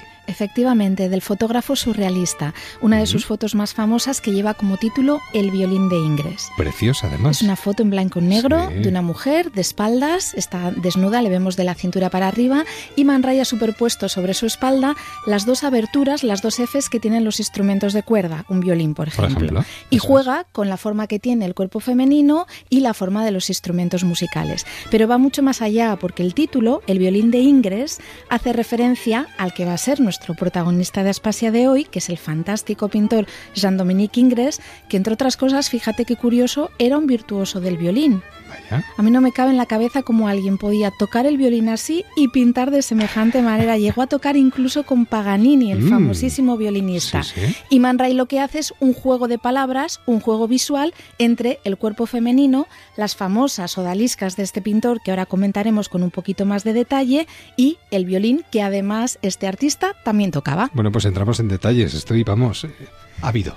Para conocer bien la obra lo que tenemos que hacer es acercarnos hasta el Museo del Prado, una exposición fantástica, va a estar además visitable hasta el 27 de marzo, así que estas vacaciones o los meses que se nos vienen después, imprescindible para todos aquellos que estén o pasen por Madrid, porque es uno de los pintores más significativos de la historia del arte y uno de los mejores representantes del neoclasicismo. Tenemos que imaginarnos la España del siglo XVII, una España barroca con un arte muy abigarrado, muy ornamental, con mucho gusto por la decoración, el movimiento, el dramatismo, y a finales de este siglo irrumpe la Revolución Francesa y como respuesta en la corte de Napoleón, en Francia y otros países europeos, aparece este arte que recupera un poco el estatismo, el equilibrio, la importancia del dibujo, todo lo contrario a lo que habíamos visto que ocurría en el barroco y que por ese motivo recibe el nombre de neoclasicismo, la vuelta de lo clásico.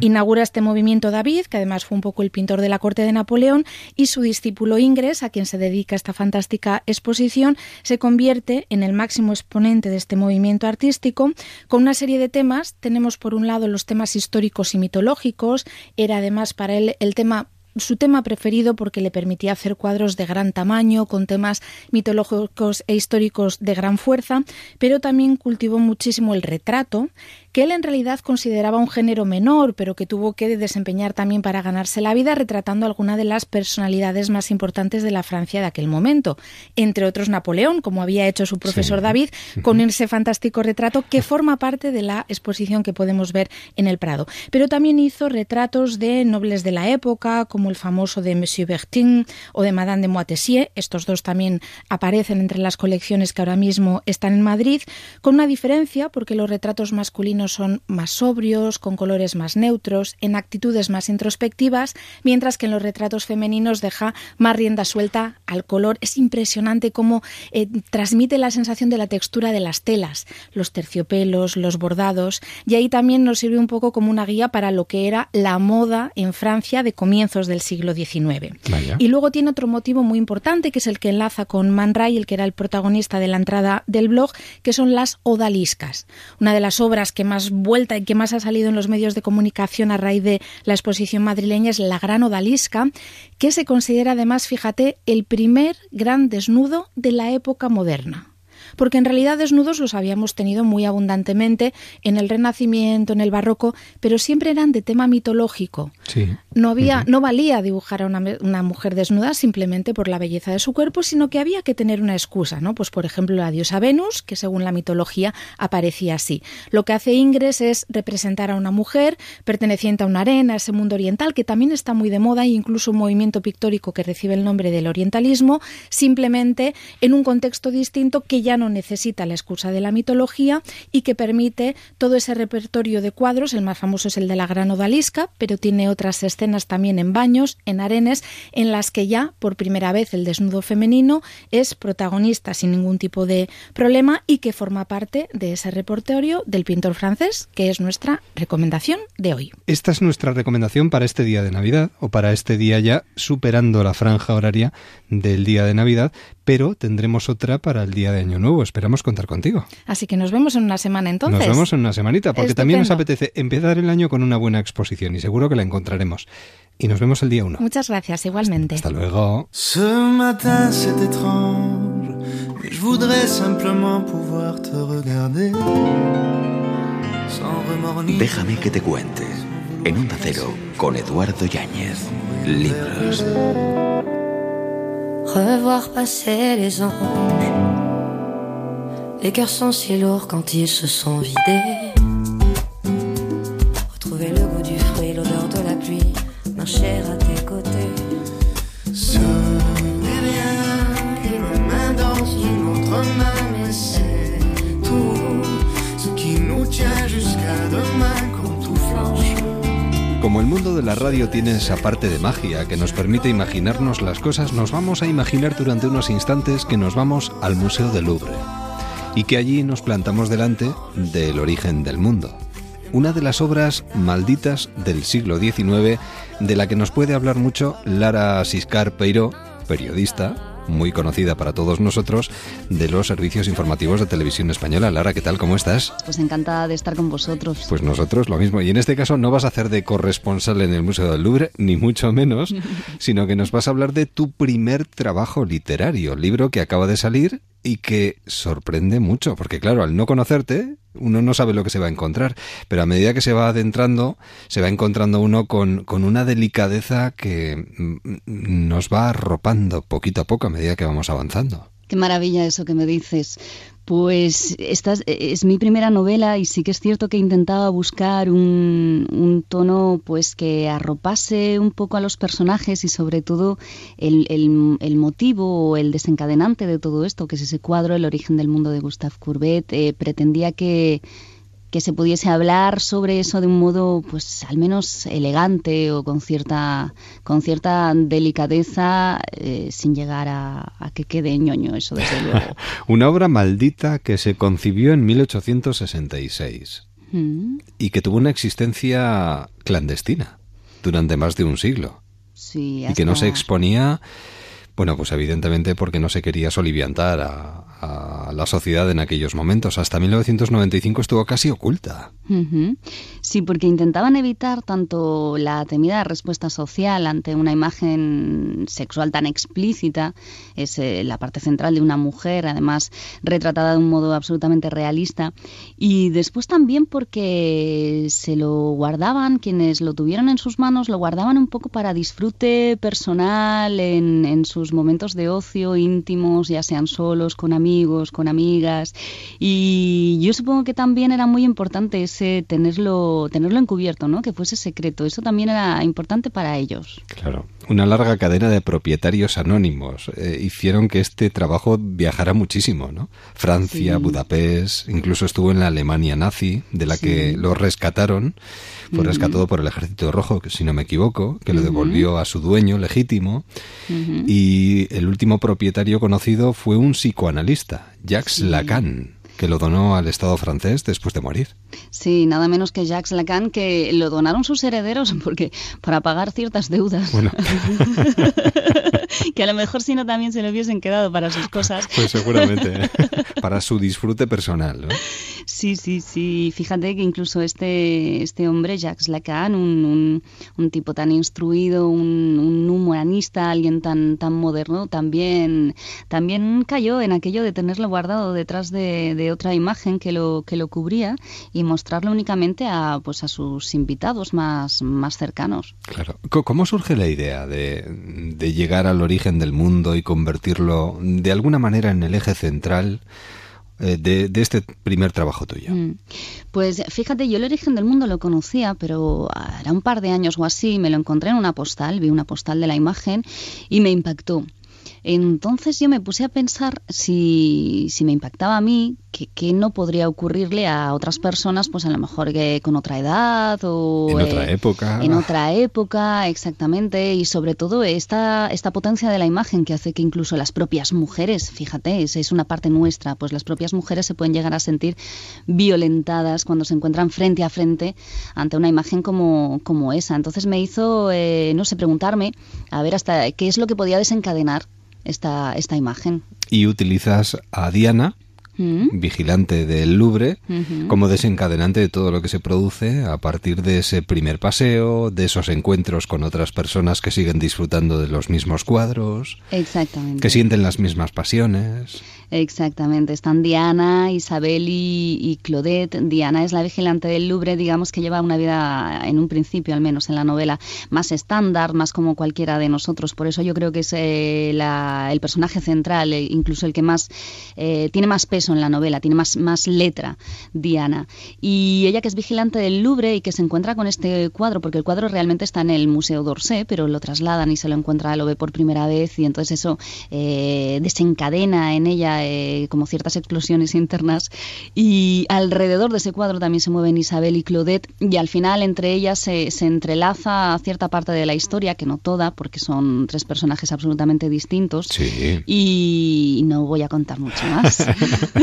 Claudette, además, una bellísima mujer rubia mm, mm. que acude a su cita eh, cargada con un violonchelo. Exactamente, es que me pareció, me muy pareció muy interesante, sí, ese, ese contrapeso, ¿verdad? Entre esa imagen de, de, esta mujer tan sutil, tan etérea y, que cargase, eh, incluso de una forma graciosa, con ese tremendo monstruo que es el violonchelo. Sí, que parece que incluso te pueda, te, te, deforma cuando lo llevas encima. Yo cuando era pequeña empecé a tocar el violonchelo y, recuerdo los traslados de mi casa a la casa de música, de la casa de música a mi casa. Qué horror, ¿verdad? No había carritos en aquellos momentos. No, no que va, que va, no había carritos. Lo llevaba como cargado al hombro, como una bolsa de viaje, sí. Y luego eh, me llama mucho la atención, eh, lo, digo porque en algún momento yo creo que todos hemos pasado por esa situación, ¿no? Como Isabel. Eh, el hecho de mirar un cuadro y pensar en la modelo que retrata ese cuadro. Claro. Y pensar en lo que ha podido pasar por la mente de esa mujer, la situación que ha podido vivir, cómo ha podido llegar hasta esa situación, darle vueltas ¿no? a lo que hay detrás y que no se ve. Claro, es que yo creo que gran parte de, la observación del arte, y por eso es tan importante también que uno en la medida de lo que pueda se, se, traslade a los museos, no solo, no solo los libros, no solo los catálogos, porque en los museos esto adquiere más, más potencia por, pues por el espacio. Eh, es este, este diálogo entre el que observa y, la obra que tienes enfrente. Entonces a cada uno de nosotros le da por una cosa, pero es, es imposible que no te cuestiones algo, que no haya algo que te llame la atención que no te preguntes algo más allá de los trazos que estás viendo y no solo sobre la vida del autor, eh, sino aquellas personas, aquellos seres que tú estás viendo retratados, y cómo serían, si, si serían de verdad o si es que eran seres imaginados. Y eso es algo bueno, es como, como, como el postre, ¿no? Cuando tú tienes una, una, gran comida y hay un postre que es la guinda del pastel, entonces yo creo que la guinda del pastel cuando uno observa una obra de arte es intentar ir un poquito más allá, el, el contexto, el contexto de lo creado y no solo la creación que tienes enfrente. Y diría más, yo creo que tú más que escribir un libro lo que has hecho es eh, pintar tres cuadros, ¿no? Oh, ¿sí? Sí, por estas mujeres sencillas en principio, pero que no se resignan a vivir de manera convencional. Y que buscan como lo buscamos todos, ¿no? La manera de ser diferentes a los demás. Claro, claro. Y de ser nosotros mismos, por supuesto. Por eso incido yo mucho en eso, en que en este caso son tres mujeres, pero que, que, que yo hablo eh, yo me refiero a las, a las personas, hombres y mujeres, es decir, no, no, no es un retrato solo, no es una historia de chicas, es eh, personas que, que, llevan la vida que les ha tocado eh, llevar adelante, pues como todos, y que llega un momento en el que dicen, ay, pero es que aquí tiene que haber algo más y en un momento dado se atreven a dar el paso para, para conseguirlo, pero siempre dentro de un entorno eh, real, una vida, una vida real, una vida normal, un, es, una historia pequeña en cuanto que no no, no pretende explicar grandes gestas, no, no hay nada de eso en esta historia. Bueno, y cómo eh, una persona como tú, eh, bueno, periodista, televisiva, tan reconocida, siente la necesidad y la, el imperioso pálpito de ponerse delante de un papel en blanco y contar esta historia? Pues fíjate, tanto, tanto hablar de, la, de los demás en las noticias que no paras de hablar de los demás y de contar lo que otros hacen y pues llega un momento en el que a uno le apetece pues hacer algo por sí mismo, ¿no? Una obra, una obra personal y después yo he leído siempre desde, desde pequeña, yo salía muy poco, yo eh, no, pisaba demasiado la calle por, por carácter y, pues, leía muchísimo. Caramba. sí. Lara, ¿quién lo diría? Pues sí, sí. Leía, leía muchísimo y después con llegó un momento en el que me planteé si a lo mejor yo podía yo podía escribir algo pues como, como todas aquellas cosas que leía o al menos con un nivel de calidad aceptable vamos quiero decir yo he leído obras muy buenas y respeto mucho eh, la dificultad de, la, de lo que es crear una buena literatura y no, no, me las quiero dar de nada ¿eh? ya ya pero tú eh, llevas escribiendo toda la vida es decir es algo que te gusta otra cosa es que mm, hayas dado el paso para mostrarlo y compartirlo con los demás. Exacto que me haya atrevido a mostrarlo. Que eso es una un, pasito más en esta, en esta profesión mía que me sirve como terapia ante mi timidez, que es terapéutico, que ya una al final con los años acaba sobreponiéndose incluso a ella misma, ¿no? sí, bueno, pues has conseguido con estas pinceladas cautivarnos a todos y ahora lo que deseamos es larga, muy larga vida en esta carrera literaria a Lara Siscar, aunque esto, mm, vamos, no haga que perdamos eh, pues a una periodista en los mundos de la televisión, porque imagino que ni te plantearás siquiera, ¿no? Dejar la televisión por la literatura. No, no, que va, que va. Primero, primero hay que ver si yo me puedo hacer una carrera, una carrera de verdad en esto de la literatura. Tiene pinta, ¿eh? Tiene pinta. Pues ojalá algún día pueda escoger. Entonces ya ese día a lo mejor... Puede ser el origen... si me lo vuelves a preguntar... Puede ser el origen de otro mundo. o puede servirte para no resignarte a vivir de esta manera eh, a través de las cámaras de televisión y conseguir ser tú misma buscando... Ah otros caminos. Es, eso eso suena, suena muy bien. Suena ¿eh? Eso suena casi como un sueño pues, cumplido. Pues, hay que leer este libro en voz alta porque suena muy bien también y yo creo que esa musicalidad se nota que tú también llevabas un violonchelo a tus espaldas y la musicalidad está muy cuidada y muy ajustada y la verdad es que da, da gusto leerte. En Plaza y Janés, que no lo he dicho, la vigilante mm. del Louvre de Lara Siscar, ha sido un verdadero placer, Lara, charlar un ratito contigo y meternos entre cuadros. Pues lo mismo digo, de verdad, muchísimas gracias. Y que vengan muchas más pinceladas detrás de estas, ¿eh? Ojalá, yo trabajaré para ello. Mucha suerte. Te vemos, seguimos viéndote. Hasta luego. Adiós. Adiós. Onda Cero en Navidad. Onda Cero. Feliz Navidad. Inspira creatividad. Inspira estrategia. Inspira Management and Business Summit. La cita que impulsa a las empresas españolas de la mano de grandes líderes como el hombre que inspiró la película En busca de la felicidad, Chris Garner, o el reconocido árbitro Pierluigi Colina. Completa tu inscripción en tiempo de management.com y no te pierdas el encuentro clave del mundo empresarial los días 1 y 2 de junio en Madrid con el patrocinio de ADECO. Meter una dirección en el navegador, echar un vistazo a los niños o lo que es peor, contestar un WhatsApp son gestos muy peligrosos que vemos en muchos conductores. A 100 km por hora apartar la vista de la carretera 3 segundos nos lleva a recorrer a ciegas 80 metros. Todo lo que no sea conducir, hazlo con el coche parado. Esta Navidad, sé prudente en la carretera. Ponle freno, juntos, si podemos. Compromiso a tres media.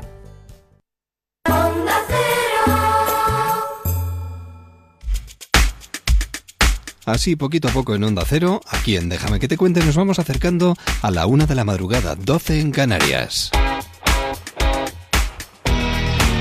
Déjame que te cuente. Inventos y curiosidades.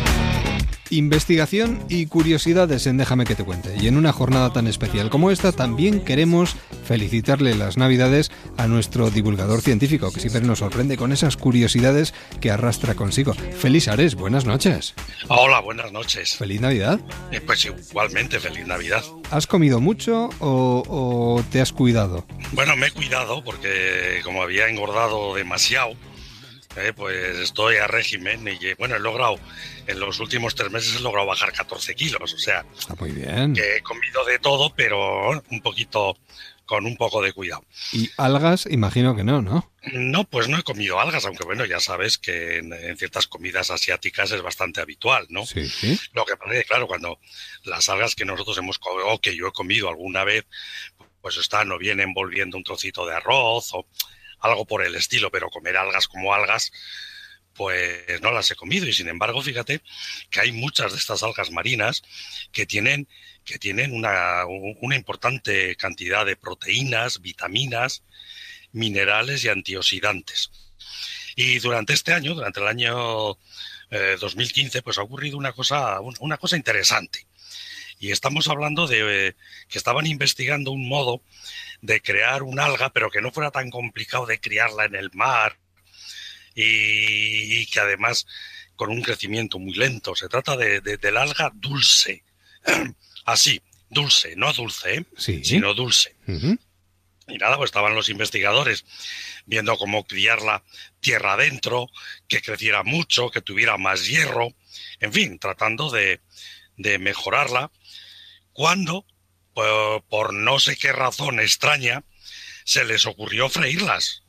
Y ahí es donde surgió la sorpresa. Estas algas verdes, bueno, verdes, es más, eh, tiene una, una, pinta muy similar a, al repollo rojo, es como es una alga roja.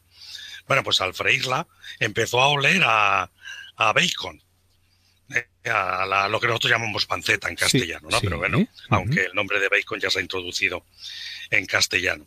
Entonces, nada, olía a bacon, las probaron, las cortaron, cuchillo, tenedor y sabe a bacon. Entonces, fíjate, tenemos todas las ventajas de un vegetal, pero con sabor a bacon.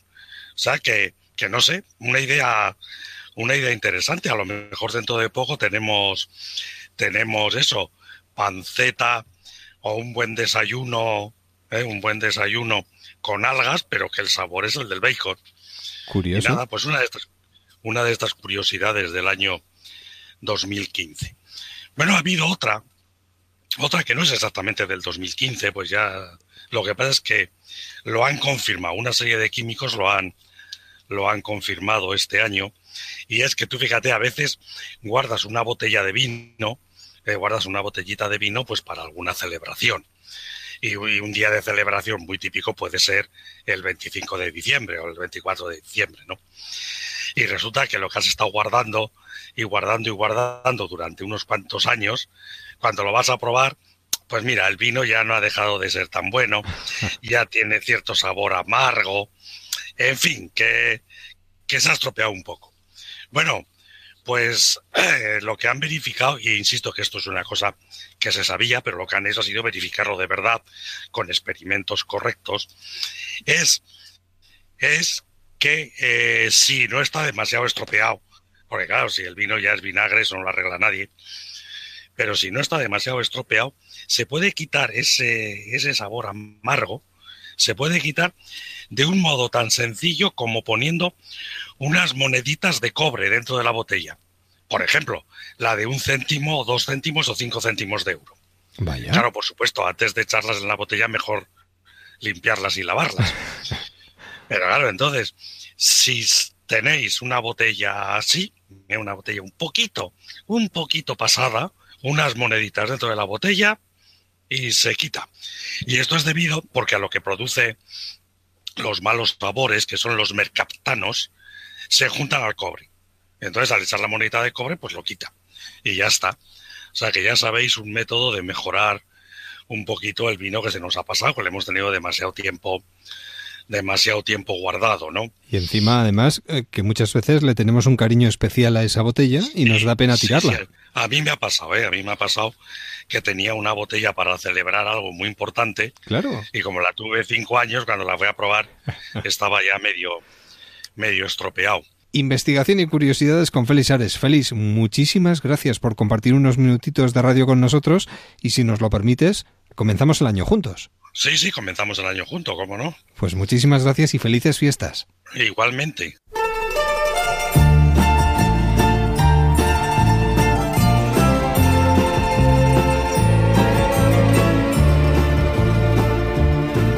Ya tarde en la fría noche de la gran ciudad. Volví a casa cuando de pronto vi luz en el bar. No lo dudé, hacía frío en el entre. ¿Qué tal si le arrancamos una sonrisa a este tiempo de radio? Déjame que te cuente en Onda Cero. Thank you.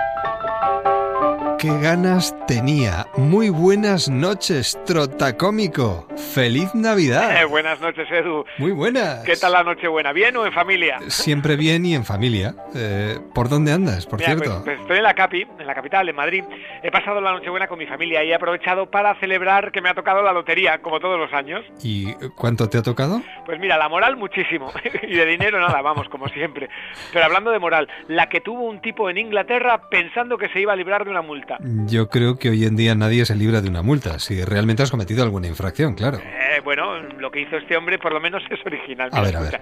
Un ciudadano de Yorkshire del norte que conducía, como el perro Yorkshire, que conducía en estado ebrio, intentó camuflarse después de tener un accidente entre las figuras de los pastores de un nacimiento a tamaño real. No te puedo creer. Amigo Edu, hay historias que parecen más sacadas de una Sí. película cómica que reales, que son ciertas, ¿eh? Sí, sí. Un hombre que conducía borracho intentó dar esquinazo a la policía escondiéndose en un Belén tras estrellar su vehículo contra una farola y una valla metálica.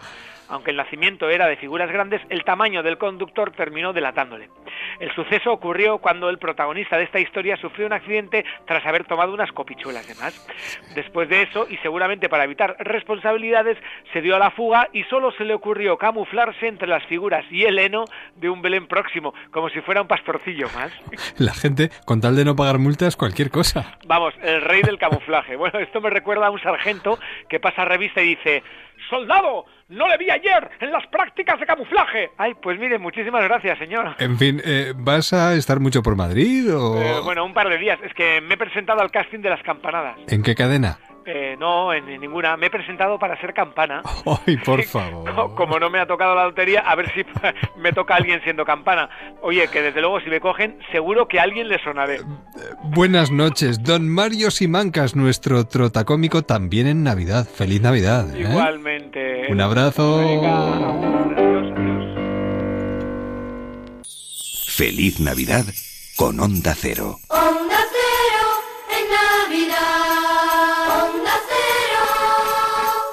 La respuesta siempre será sí. No hay alternativa. Si la hubiera, no me gustaría.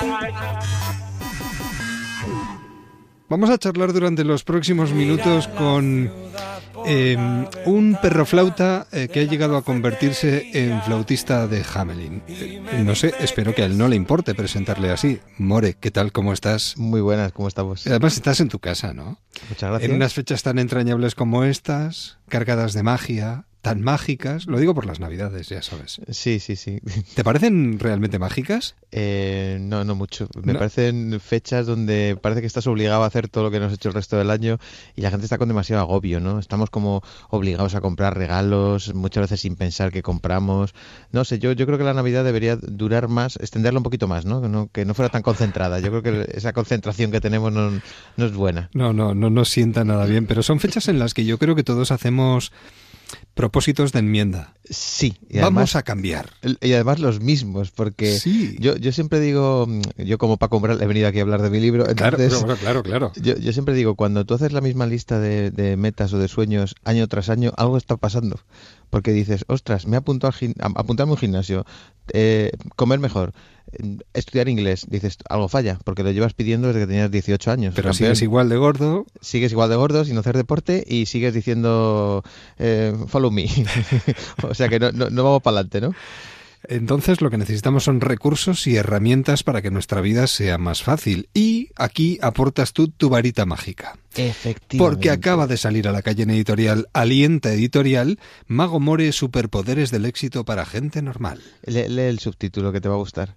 Consigue todo lo que quieras trabajando como un cabrón. Efectivamente, esta es la clave porque, amigos, esto no es un libro de autoayuda. Yo no quiero ayudar a- al autor, a, a mí mismo, autoayuda, sino que quiero ayudar a la gente. Y por eso he hecho un libro, aparte de ser muy divertido, porque yo siempre cuento las cosas con humor. Mucho, pues es un lo, he libro- lo he leído, ¿eh?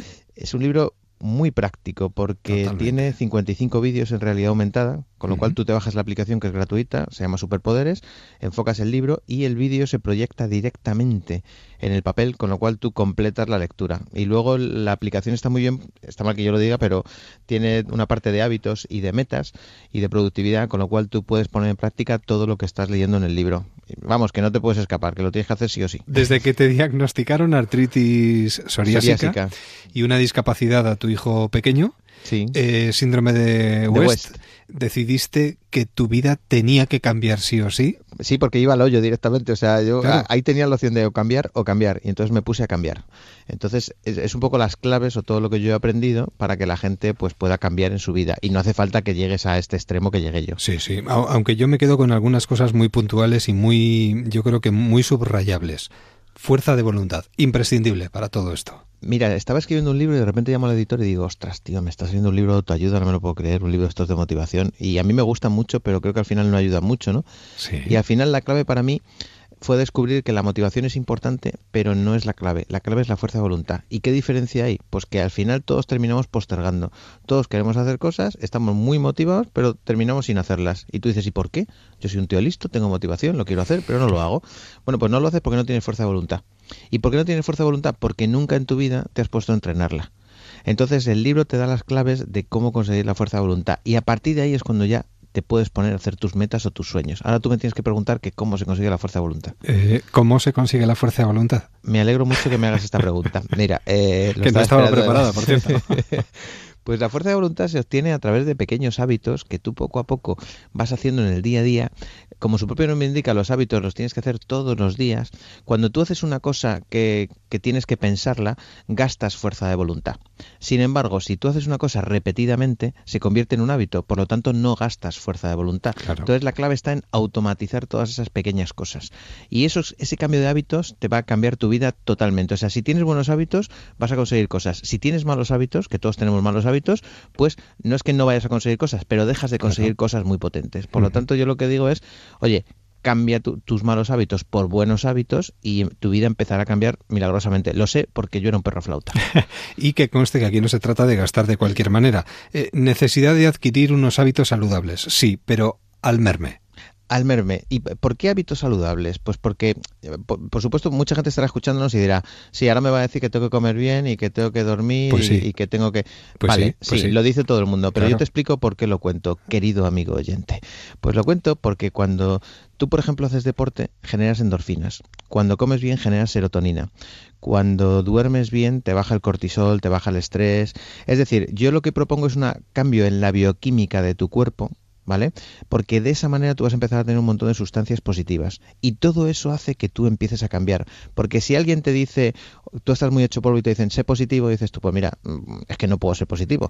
Yo lo que digo es, cambia la estructura de tu cerebro meditando, que se cambia físicamente, por increíble que parezca, cambia todas esas sustancias que nos, que nos inundan. Por ejemplo, ayudar a la gente genera oxitocina que eso es una, es una hormona de la, de la felicidad.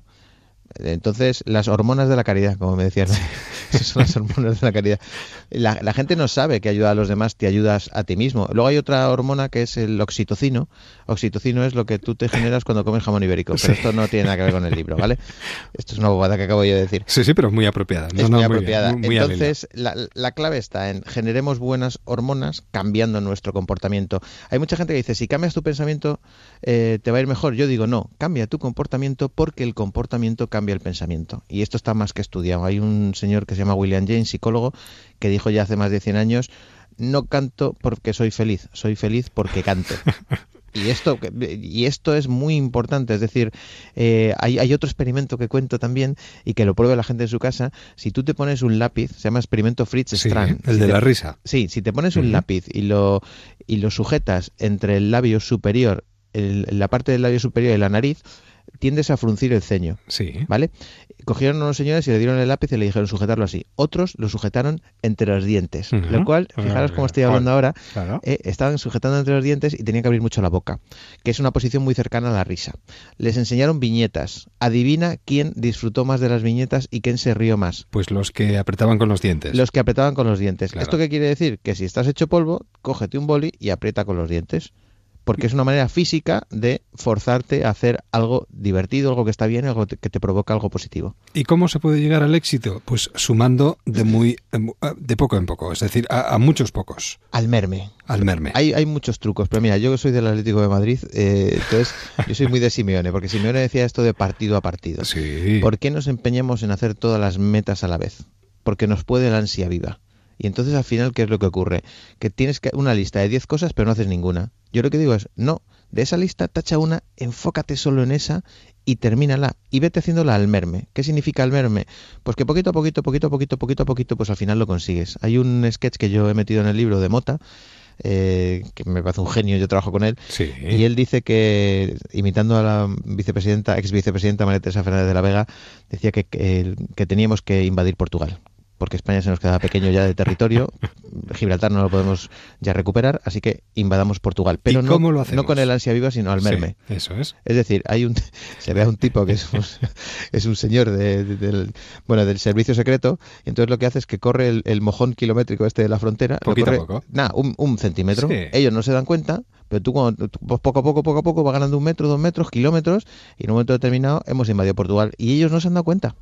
Entonces esta es la clave. La clave es hacer las cosas al merme, de a pocos, que no te pueda la ansia viva. Y no saltarse un hábito, por ejemplo, dos días seguidos, ¿eh? porque eso es peligroso ya. Mira, el mayor problema que yo he tenido con los hábitos es que siempre me he puesto demasiados a la vez. ¿Y qué ha pasado? Que he terminado no haciendo ninguno. Claro. Entonces en la aplicación solamente te dejo hacer un hábito a la vez. ¿Y cómo se hace?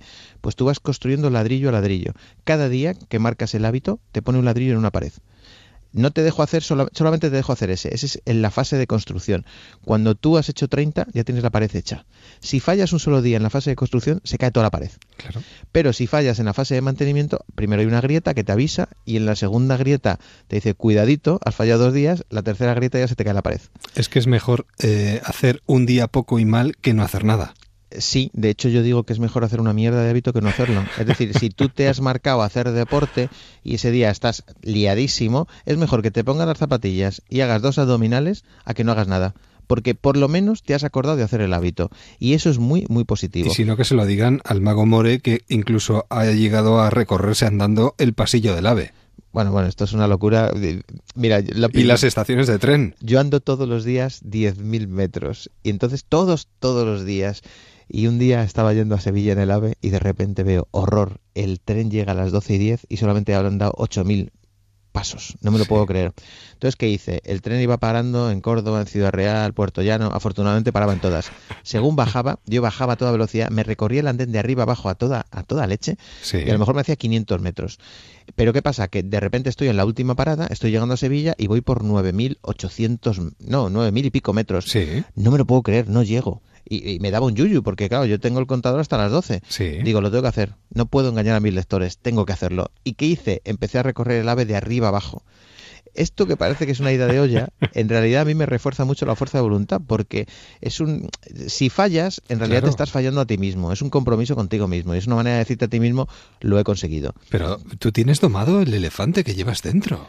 Totalmente. Eh, porque yo, yo cuento, veo que te lo has leído muy bien, ¿eh? me encanta. Pues mira, el cerebro es como un jinete a lomos de un elefante. El elefante es la parte impulsiva, lo quiero todo, lo quiero ya. Esto es con, como, como los niños. Y el jinete, el jinete es la, la, razón, la fuerza de voluntad, son las metas a largo plazo. ¿Qué es lo que ocurre? Que el jinete tiene que dominar al elefante. ¿Qué pasa cuando hay conflicto entre el elefante y el jinete? Pues que puede siempre el elefante. ¿Y esto qué significa? Por ejemplo, para que lo entienda la gente, tú vas a un restaurante y llega el camarero y dice, ¿quiere usted postre? Y tu jinete dice, no, no puedes tomar postre, estás gordo. Has dicho que no ibas a comer postre. Y tú dices al camarero, no me traiga postre. Pero los camareros son muy cabrones, entonces ¿qué hacen?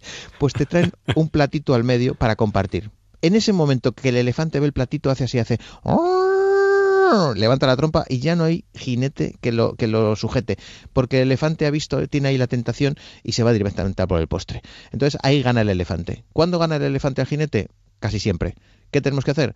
Tenemos que taparle los ojos al elefante, controlarle, que para eso son los hábitos, y darle más fuerza al jinete para que lo pueda sujetar. Si haces eso, puedes tener fuerza de voluntad y puedes alcanzar lo que quieras en tu vida. En menos de un año seremos unos superpoderosos. Pues sí, además eh, es que lo he probado con amigos, entonces sé que funciona, no, no quiero vender la moto a nadie. Lo primero que digo es que hay que empezar por el deporte, que en este caso yo digo que es andar, tan sencillo como eso. Un cambio de alimentación que sea eficiente te va a llevar más o menos seis meses. Y después empiezas con el sueño y con la meditación. Aparte de los hábitos que tú tengas, yo esos son los que propongo al principio precisamente para cambiar la bioquímica del cerebro. En un año eres súper poderoso porque con que solamente hayas cambiado un hábito al mes, has cambiado 12 hábitos y no os podéis imaginar lo potente que es cambiar 12 hábitos en tu vida, porque sustituyes los malos por los buenos y eso ya es éxito asegurado. Esto es aliento.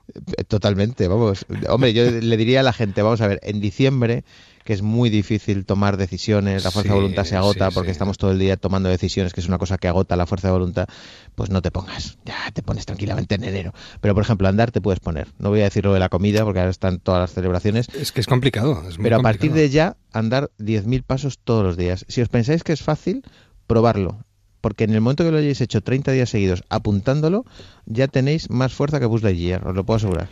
Lo último del mago, bueno, primer libro del mago More. Sí, es mi primer libro, además va todo donado a, a dos ONGs, que son las de mi hijo, la Fundación Síndrome de West y Fundación Bobat, o sea que la gente que lo compre estará generando oxitocina para ellos mismos, porque estará ayudando a los demás. Fíjate tú qué bonito. Él dice que si él ha sido capaz, ¿cómo no vas a serlo tú? Así que inténtalo y quién sabe, igual el 2016 es algo completamente diferente.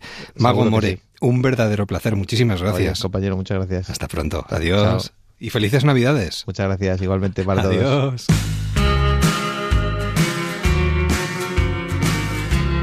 Quien tiene la voluntad, tiene la fuerza. Menandro de Atenas. Hasta aquí esta edición especial de Déjame que te cuente en cadena y en onda cero. Enseguida, la parroquia del Monaguillo. Llegó la hora de dar las gracias. Corresponda decirle adiós. Felices fiestas. A las morenas de caderas anchas. Las rubias tristes de menta y limón. A las muchachas en primavera. A todo el humo que ya es ilegal al primer mono que pisó la uva, de donde brota este manantial. Que mi alma sea la barca adentrándose al mar, que sean sus velas disueltas por el temporal. Guiñate el ojo